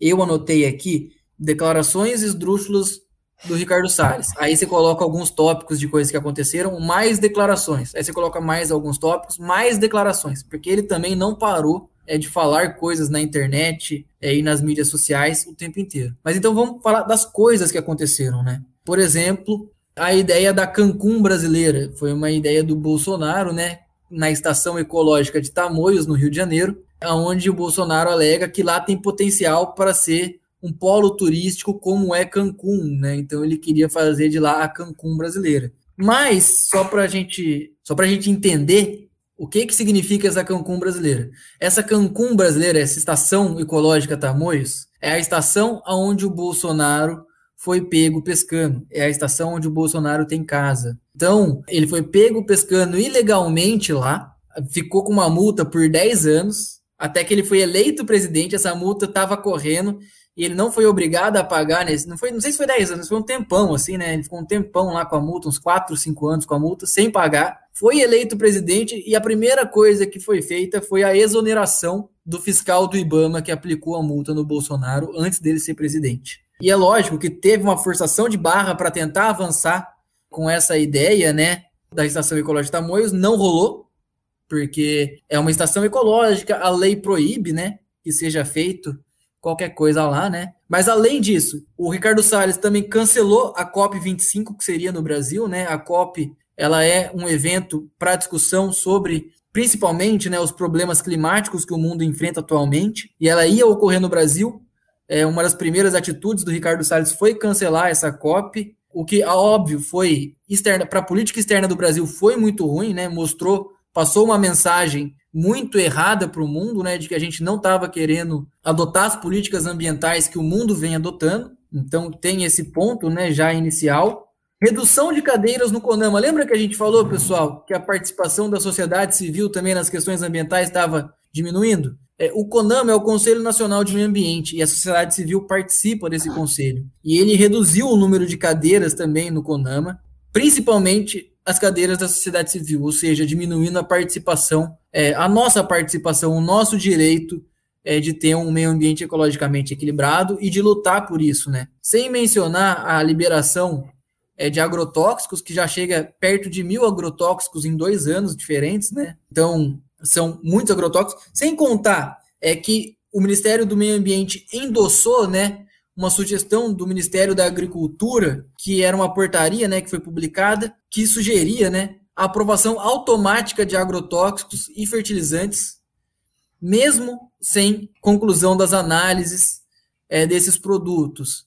Então a gente vai vendo, né, são medidas atrás de medidas, né, que se não foram tomadas pelo próprio ministro, né, foram endossadas para ele. E aí, logo após tudo isso, né, a gente ainda tem, ó, isso tudo é só lá no começo, pessoal, porque agora, por exemplo, a gente fala da liberação dos agrotóxicos, né, fala da redução das cadeiras do CONAM, e chega nesse momento aqui, na nossa retrospectiva, pessoal, só na parte do Ricardo Galvão, na demissão do Ricardo Galvão, que a gente citou agora há pouco, falando da ciência brasileira, né, é, mas obviamente que também tem a ver com o Ministério do Meio Ambiente, porque querendo ou não, o que que o INPE estava mostrando, né? O aumento do desmatamento e das queimadas, especialmente na Amazônia, né? Então, o Ricardo Salles discutiu com o INPE, discutiu com o Ricardo Galvão, e também, obviamente, né, não foi ele que demitiu, não foi ele que exonerou o Ricardo Galvão exatamente, mas fez parte de todo o processo de fritura do cientista, né? O que, obviamente, é, gerou também repercussão internacional. Como a gente fala, né, não adianta eles quererem aplicar essas políticas quando o mundo inteiro vai de desencontro. A repercussão internacional, né? O que que os outros países no mundo querem do Brasil para fazer negócio com o Brasil é que o Brasil seja ecologicamente viável, que o Brasil não seja um país ambientalmente destruído. Então, é óbvio que esse a exoneração do Ricardo Salles, do Ricardo Galvão, também gerou problemas externos para o Brasil, da política externa, né? Também teve a questão do derram derramamento de óleo no litoral brasileiro, que atingiu mais de 8 milhões, 8 mil quilômetros, desculpa, é, nas regiões nordeste e norte do Brasil, né? Nordeste e sudeste do Brasil, desculpa, com mais de 200 localidades afetadas, nove, é, nove estados é, diferentes que sofreram com os impactos daquele derramamento de petróleo, né, de óleo. Foi o maior desastre do tipo que aconteceu no Brasil e o que, que o governo fez? tanto o ministro quanto o chefe do executivo, acusar ONGs, especialmente o Greenpeace, né? Acusar o Leonardo DiCaprio e acusar a Venezuela também, né? Por esse derramamento de óleo, sem tentar nem procurar os responsáveis. Então, eles nem tentam ir atrás de resolver um problema. Pelo contrário, já saem apontando o dedo, né? Sem nem saber o que aconteceu. Depois já se descobriu que, na verdade, era um navio, se eu não me engano, holandês, que naufragou e que acabou tendo derramamento de óleo. Então não tinha nada a ver com a Venezuela, nem com nada. Outras coisas aqui, né? Bastante coisa, né? Mas vamos lá. Com relação à COP ainda, né? Que não foi no Brasil e acabou acontecendo lá em Madrid. Quando ele foi participar da COP, que, que, o que que passa na cabeça da pessoa? Foi participar de um evento ambiental que ele cancelou no Brasil. E aí a primeira coisa que ele faz quando chega lá é postar uma foto é, em uma churrascaria, né? De um churrasco com a seguinte legenda: para compensar nossas emissões de CO2, né, na COP, um almoço VEG. Ou seja, sendo irônico, né, falando de emissões de carbono pelo setor agropecuário, né, a questão da produção de, de monoculturas e da produção, da produção agrícola e da produção da pecuária, né, que impactam muito é, a questão do aquecimento global, né, são responsáveis por uma quantidade enorme né, da liberação de gases de efeito estufa. E aí, para ser irônico, né, no meio de um congresso que é para falar sobre problemas ambientais, é, vem fazer piadinha com uma luta gigante dos vegetarianos, né, para diminuir não só a questão dos maus tratos aos animais, né, mas também a questão ambiental. Eu vou até parar de falar um pouco, tá, pessoal? Falei aqui bastante tópico, vou dar uma abertura para o Gabriel trazer alguns tópicos também, porque quando a gente vai falando do Ricardo Salles, são muitos tópicos mesmo, né? O Ministério do Meio Ambiente, por não ter trocado de ministro, não teve um período de limbo, né, onde as coisas ficam um pouco mais calmas. Pelo contrário, como ele está lá desde o começo, é, foi situação atrás de situação que foi acontecendo, né?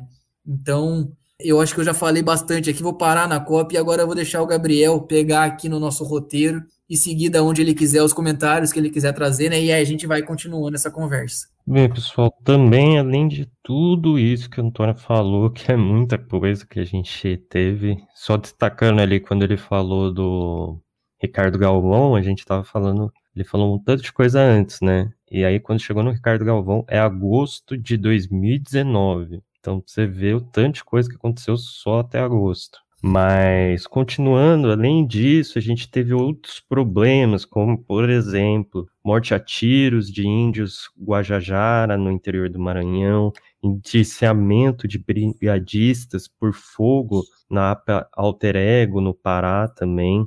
E isso fica muito claro também, um outro aspecto do Ricardo Salles, que é referente a populações tradicionais que apesar dele tirar fotos com indígenas, fazer toda aquela propaganda, ele também segue a mesma linha ideológica do governo de diminuição desses povos, assim como também desmatamento, queimadas, isso são coisas que vêm passando pano. E aí a gente tem o, exemplo do que aconteceu com o Ricardo Galvão. Foi lá criticado, falando que ele foi, que o ele não, né? No caso, o INPE estava sendo um mentiroso quanto a essas informações queimadas. E aí, quando a gente falou lá do Ventralb, né? A gente teve aquele, aquela declaração dele para o STF, falando, chamando os ministros de vagabundos, etc. Nessa mesma reunião ministerial, teve lá a questão do Ricardo Salles falar de passar a boiada. Então, aproveitar o período que eles não estavam com tanta atenção sobre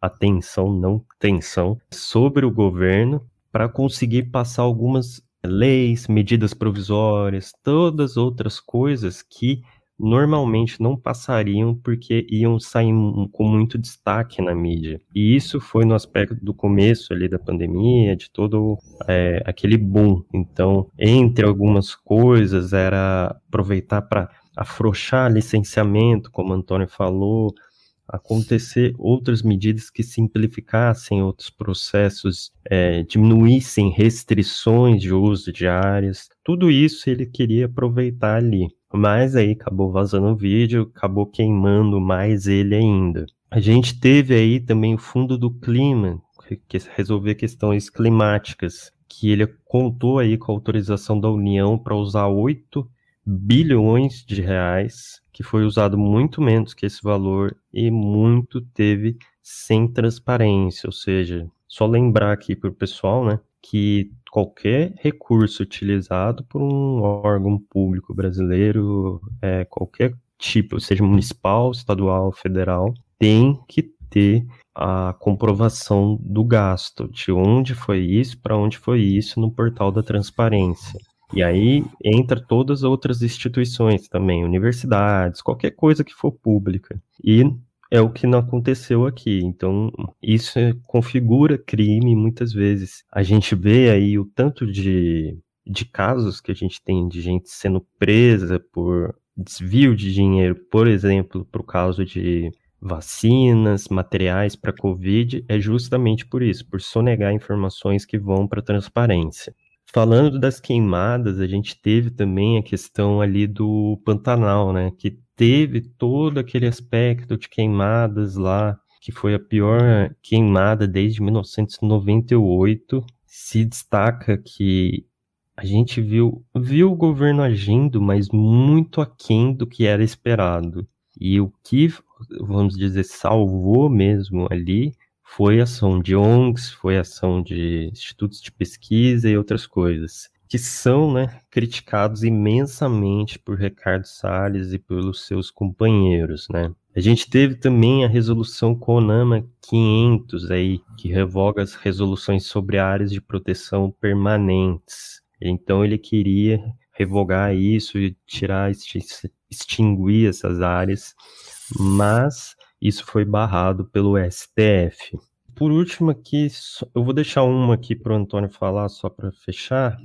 A gente teve, ah, isso é uma coisa também que foi veio lá antes das campanhas eleitorais, que é a questão da mineração. Quem não lembra do Bolsonaro durante a sua campanha presidencial falando do tal do nióbio, né? Ele falando que o nióbio está em terras indígenas e a gente tem que extrair esse material, a gente está perdendo dinheiro e tal, tal. E houve processo de liberação também, a tentativa e a efetivação de liberação em terras indígenas para extração de minério, que é um sonho por parte deles. Tanto que o governo também, como eu disse aí no Econature, comenta do mês, não, na verdade, desse mês, né, abril, que é amanhã, que é maio, eu falei da questão da diminuição da demarcação de novas áreas de terras indígenas é justamente visando isso, visando conseguir explorar essas áreas. Eles estão barrando essas novas é, áreas possíveis para serem delimitadas para poder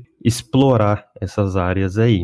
E eu queria só deixar você falar dessa questão da fusão do ICMBio e do IBAMA, Antônio. Então, fechar com duas coisas, né? Primeiro, a fusão do ICMBio com o IBAMA não ocorreu, tá, pessoal? É uma ideia que eles têm, estão tentando colocar em prática, né? Estão é, tentando usar a lei de garantia, a garantia de lei e ordem também, né? Para conseguir colocar isso em prática. Basicamente, o que, que eles pretendem, né? O que, que eles querem? É, ele colocou, né, primeiro, a fiscalização ambiental a cargo do Conselho da Amazônia, realocando recursos do Ministério do Meio Ambiente, né, é, de mais de 60 milhões de reais. E submeteu o planejamento de fiscalização do IBAMA ao Exército, e não o contrário. O que, que seria isso, pessoal? É, então, quem vai planejar como o IBAMA vai fiscalizar? É o Exército. E não é o contrário, o Exército apoiando é, o IBAMA. O IBAMA fazer a campanha de fiscalização, né? E aí o Exército apoiar. E a que ponto leva isso, né, pessoal? Leva a um descrédito do IBAMA, porque é, se o Exército não tem experiência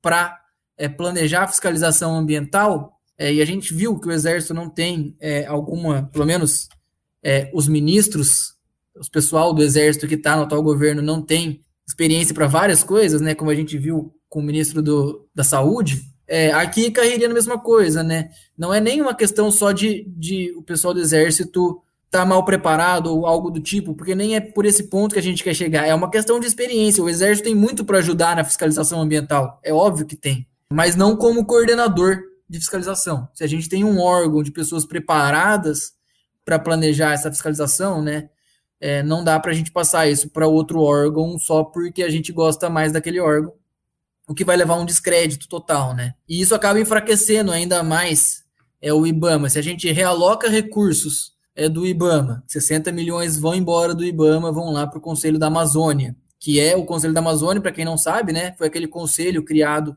pelo vice-presidente, o Mourão, Hamilton Mourão, né, para combater desmatamento na Amazônia. Então, um conselho completamente né, nas mãos do Exército. É, então, se você tira o dinheiro do IBAMA e manda para um conselho que é basicamente o Exército, você tira o poder do IBAMA de planejar a fiscalização e também dar isso para o Conselho da Amazônia, né, para o Exército fazer. É, você vai enfraquecendo cada vez mais, tanto o IBAMA quanto o ICMBio, né? O ICMBio, no caso, aí você acaba enfraquecendo muitos parques, né? Aliás, foi enfraquecido muito por conta é, da questão dos parques nacionais, que inclusive é, estão sendo estão passando por uma espécie de leilão com a iniciativa privada, né, para investimentos nos parques também. Já vi algum dos valores, né, pessoal? Pelo que eu vi, particularmente também aí uma opinião, tá, pessoal? É, não, não sou técnico para fazer a valoração dos parques, mas achei valores pequenos demais para dar tanto poder sobre uma unidade de conservação. Mas então tudo isso acaba enfraquecendo esses órgãos, né? E quando esses órgãos ficam enfraquecidos, dá munição, né, para esse argumento de que a fusão do ICMBio com o IBAMA seria bacana. Mas ela não vai ser, porque isso vai enfraquecer os parques nacionais e vai enfraquecer a fiscalização ambiental. Você está tirando recursos de um lugar, né? No caso do IBAMA, querendo juntar os recursos do ICMBio com o IBAMA. Então você vai acabar tirando recursos dos dois lugares diretamente. É, e isso vai, obviamente, enfraquecer e favorecer toda essa ideia de fazer o IBAMA e ICMBio uma coisa só. É, como eu falei, isso não tem como dar certo ambientalmente falando, né? O IBAMA faz uma coisa e o ICMBio faz outra. E sem contar também a última que aconteceu, né, com relação a desmatamento ilegal no Pará, né, aonde a Polícia Federal conseguiu pegar, né, é, madeireiros ilegais com madeiras, não sei nem se madeireiros ilegais, né, mas madeira ilegal. E aí o que que o ministro Ricardo Salles fez primeiro, né? Obviamente, quando descobriu, ele tomou cargo, né, tomou cargo da madeira ilegal, foi lá e falou assim, não, madeira é ilegal, beleza. Mas com o passar do tempo, ele foi negociando, negociando, negociando e queria liberar a venda dessa madeira. Ou seja, ele queria dar para os madeireiros que foram lá ilegalmente e tiraram a madeira, beleza, já que já tá tirado, então fica com ela. E aí o que, que aconteceu? o superintendente, o chefe da Polícia Federal, agora eu não sei direito qual era o cargo, né, que ele estava assumindo na, na, o delegado da Polícia Federal que estava é, responsável pela investigação acusou o Ricardo Salles de favorecer esses madeireiros. E qual foi a solução? Exonera o ministro, troca o, não, troca o, o chefe da Polícia Federal que estava a cargo das investigações. Coloca alguém lá que vai olhar para o Ricardo Salles e falar assim: não, tá beleza, tá tranquilo, vamos embora. Então, assim, são medidas muito polêmicas, né? Essa, particularmente, também está rendendo mais pedidos de impeachment do ministro, como passando a boiada, né, o discurso que o Gabriel mencionou, rendeu vários pedidos de impeachment para o ministro também. Essa tem rendido muitos pedidos, por conta que é uma influência direta né, na Polícia Federal para um caso que vai contra a Constituição, né? Ou seja, é dever do poder público defender o meio ambiente, especialmente do ministro do meio ambiente, né? Então é completamente inconstitucional. Dava para ele ser impeachmentado facilmente se o Congresso quisesse, tá? É, mas também não foi. E essa, particularmente, eu achava que essa ia ser a gota d'água, mas já deu para ver que não. Conseguiram trocar o chefe da Polícia Federal é, e baile que segue. Continuamos com o nosso ministro e particularmente, né, agora só para fechar, para quem não viu, né, eu particularmente sou Tim Anitta. Acho que a Anitta já fez mais pelo meio ambiente brasileiro na semana passada, quando ela discutiu com o Ricardo Salles na internet e provou para ele que ele não fez nada de útil para o meio ambiente brasileiro, do que o Ricardo Salles fez nesses dois anos. E ela, em uma semana, com alguns tweets, conseguiu fazer mais do que o nosso ministro. Então, sou Tim Anitta, particularmente. Não sou um grande fã das músicas, né? Não escuto muitas músicas da Anitta, não tenho nada contra nem nada disso, mas não escuto muitas músicas, mas sou um fã da Anitta como uma ambientalista nesse momento, né? Porque, convenhamos, pelo menos ela teve coragem de chegar ali no Twitter e meter bronca nesse ministro que está fazendo tudo errado, tudo contra o meio ambiente. E como o Gabriel falou, né, na própria campanha dele para deputado, ele já falava que ia fazer as coisas contra o meio ambiente. Ele ainda virou ministro, sendo que ele é indiciado por crimes contra o meio ambiente. É, não tinha como dar certo mesmo, não. E ficar dois anos com ele é só para ir acumulando, acumulando e acumulando então, notícias e informações para trazer para vocês. Porque realmente, se a gente ficar aqui, quiser voltar que semana que vem, a gente vai ter mais coisa para falar. É difícil até falar do Ricardo Salles. Para mim, o Ricardo Salles e o Abraham Weintraub, de toda essa lista que a gente passou aqui, são as duas pessoas que eu acho que dá mais dificuldade para falar, porque elas realmente me causam um pouco de nervosismo. O jeito que eles tratam os assuntos importantes pelos quais eles estavam à frente na pasta, né, ou estão ainda, e toda a falta de decoro para tratar isso na internet, como eles atacam inimigos políticos, ou até pessoas que só questionam.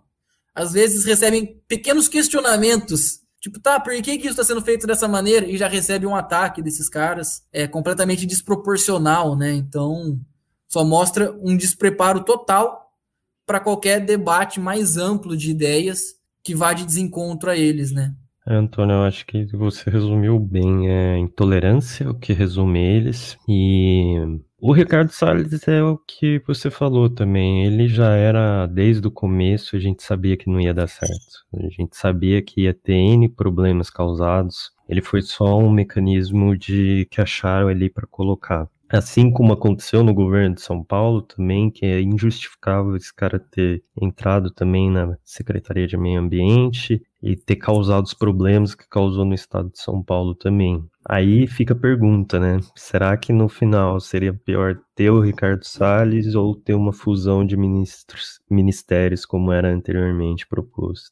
Sinceramente, eu acho que é, independente qual foi seria, são, ia ser ruim do mesmo jeito. E porque no aspecto como todo, esse governo é uma questão ideológica e não técnica. Então, independente se fundisse, independente se ficasse separado, quem ia assumir ia contrapor as leis. E é o que você falou, basicamente a gente tem na nossa Constituição que é fundamental defender o meio ambiente, mas isso não existe nesse governo assim como muitas e muitas das leis aí que tem, elas são ilusórias para o governo. Existem no papel, mas não são cumpridas por ele.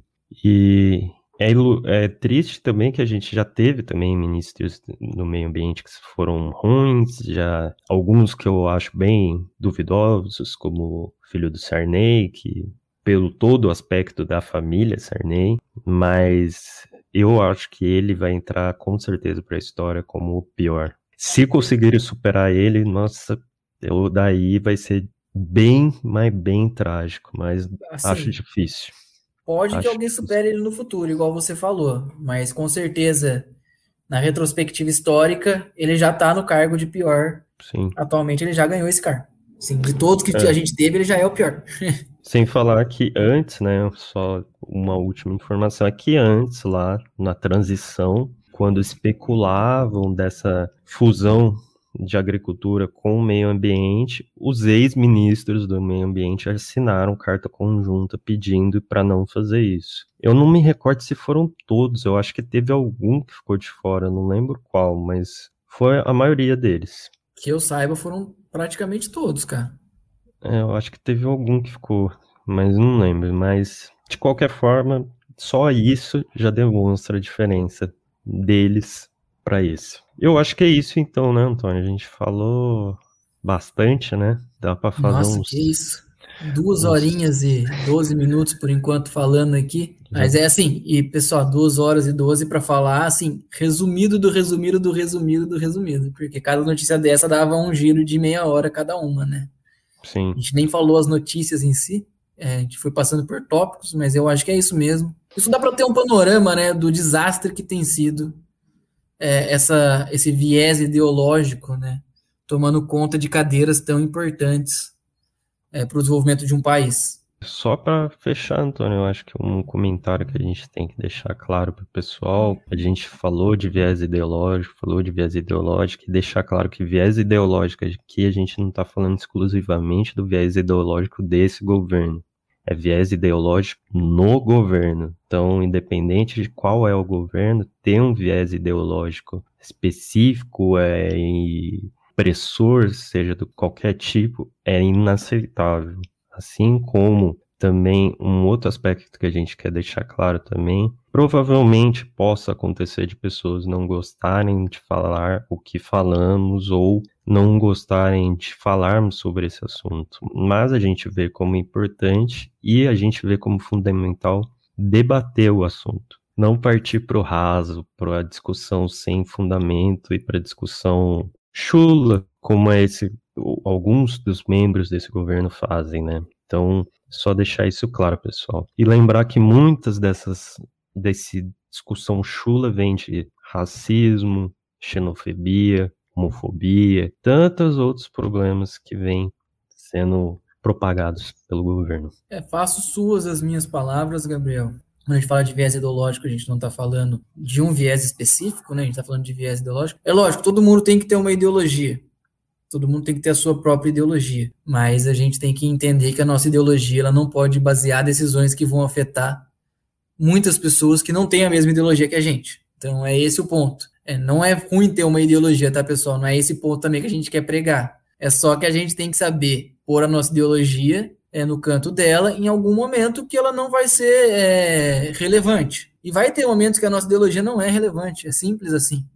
É, o mundo é muito mais complexo do que o que a gente vive somente. A gente só tem sempre uma perspectiva do mundo que é a nossa, a gente não tem todas as per perspectivas do mundo. Então, faço do, as palavras do Gabriel as minhas e também faço coro.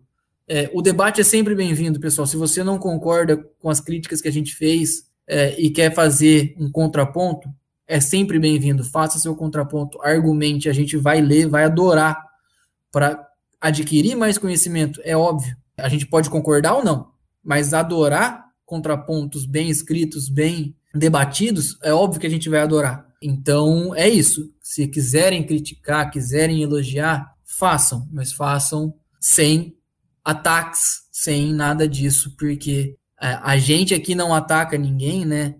Eu até falei que tenho mais dificuldade para falar do Weintraub e do Ricardo Salles, mas mesmo assim não ataquei, né? Não, não falei palavrão nenhum para chamar eles de nome nenhum, então não tem ataques. Tenho mais dificuldade porque não concordo com as atitudes, então me deixa um pouco nervoso, sim, pensar nas atitudes que eles falam, que eles tomaram, né, durante o período deles à frente dessas pastas. Então é por isso que eu falo que eu tenho um pouco mais de dificuldade, mas ao mesmo tempo não tem ataques, porque não é essa a nossa função. Não é execrar ninguém, não é atacar com base em características, igual o Gabriel falou, com base em preconceitos é, seja xenofobia, seja homofobia, seja machismo, qualquer que seja, né? Então não é atacar as pessoas nem com base no, na ideologia delas, mas sim criticar coisas que a gente não concorda.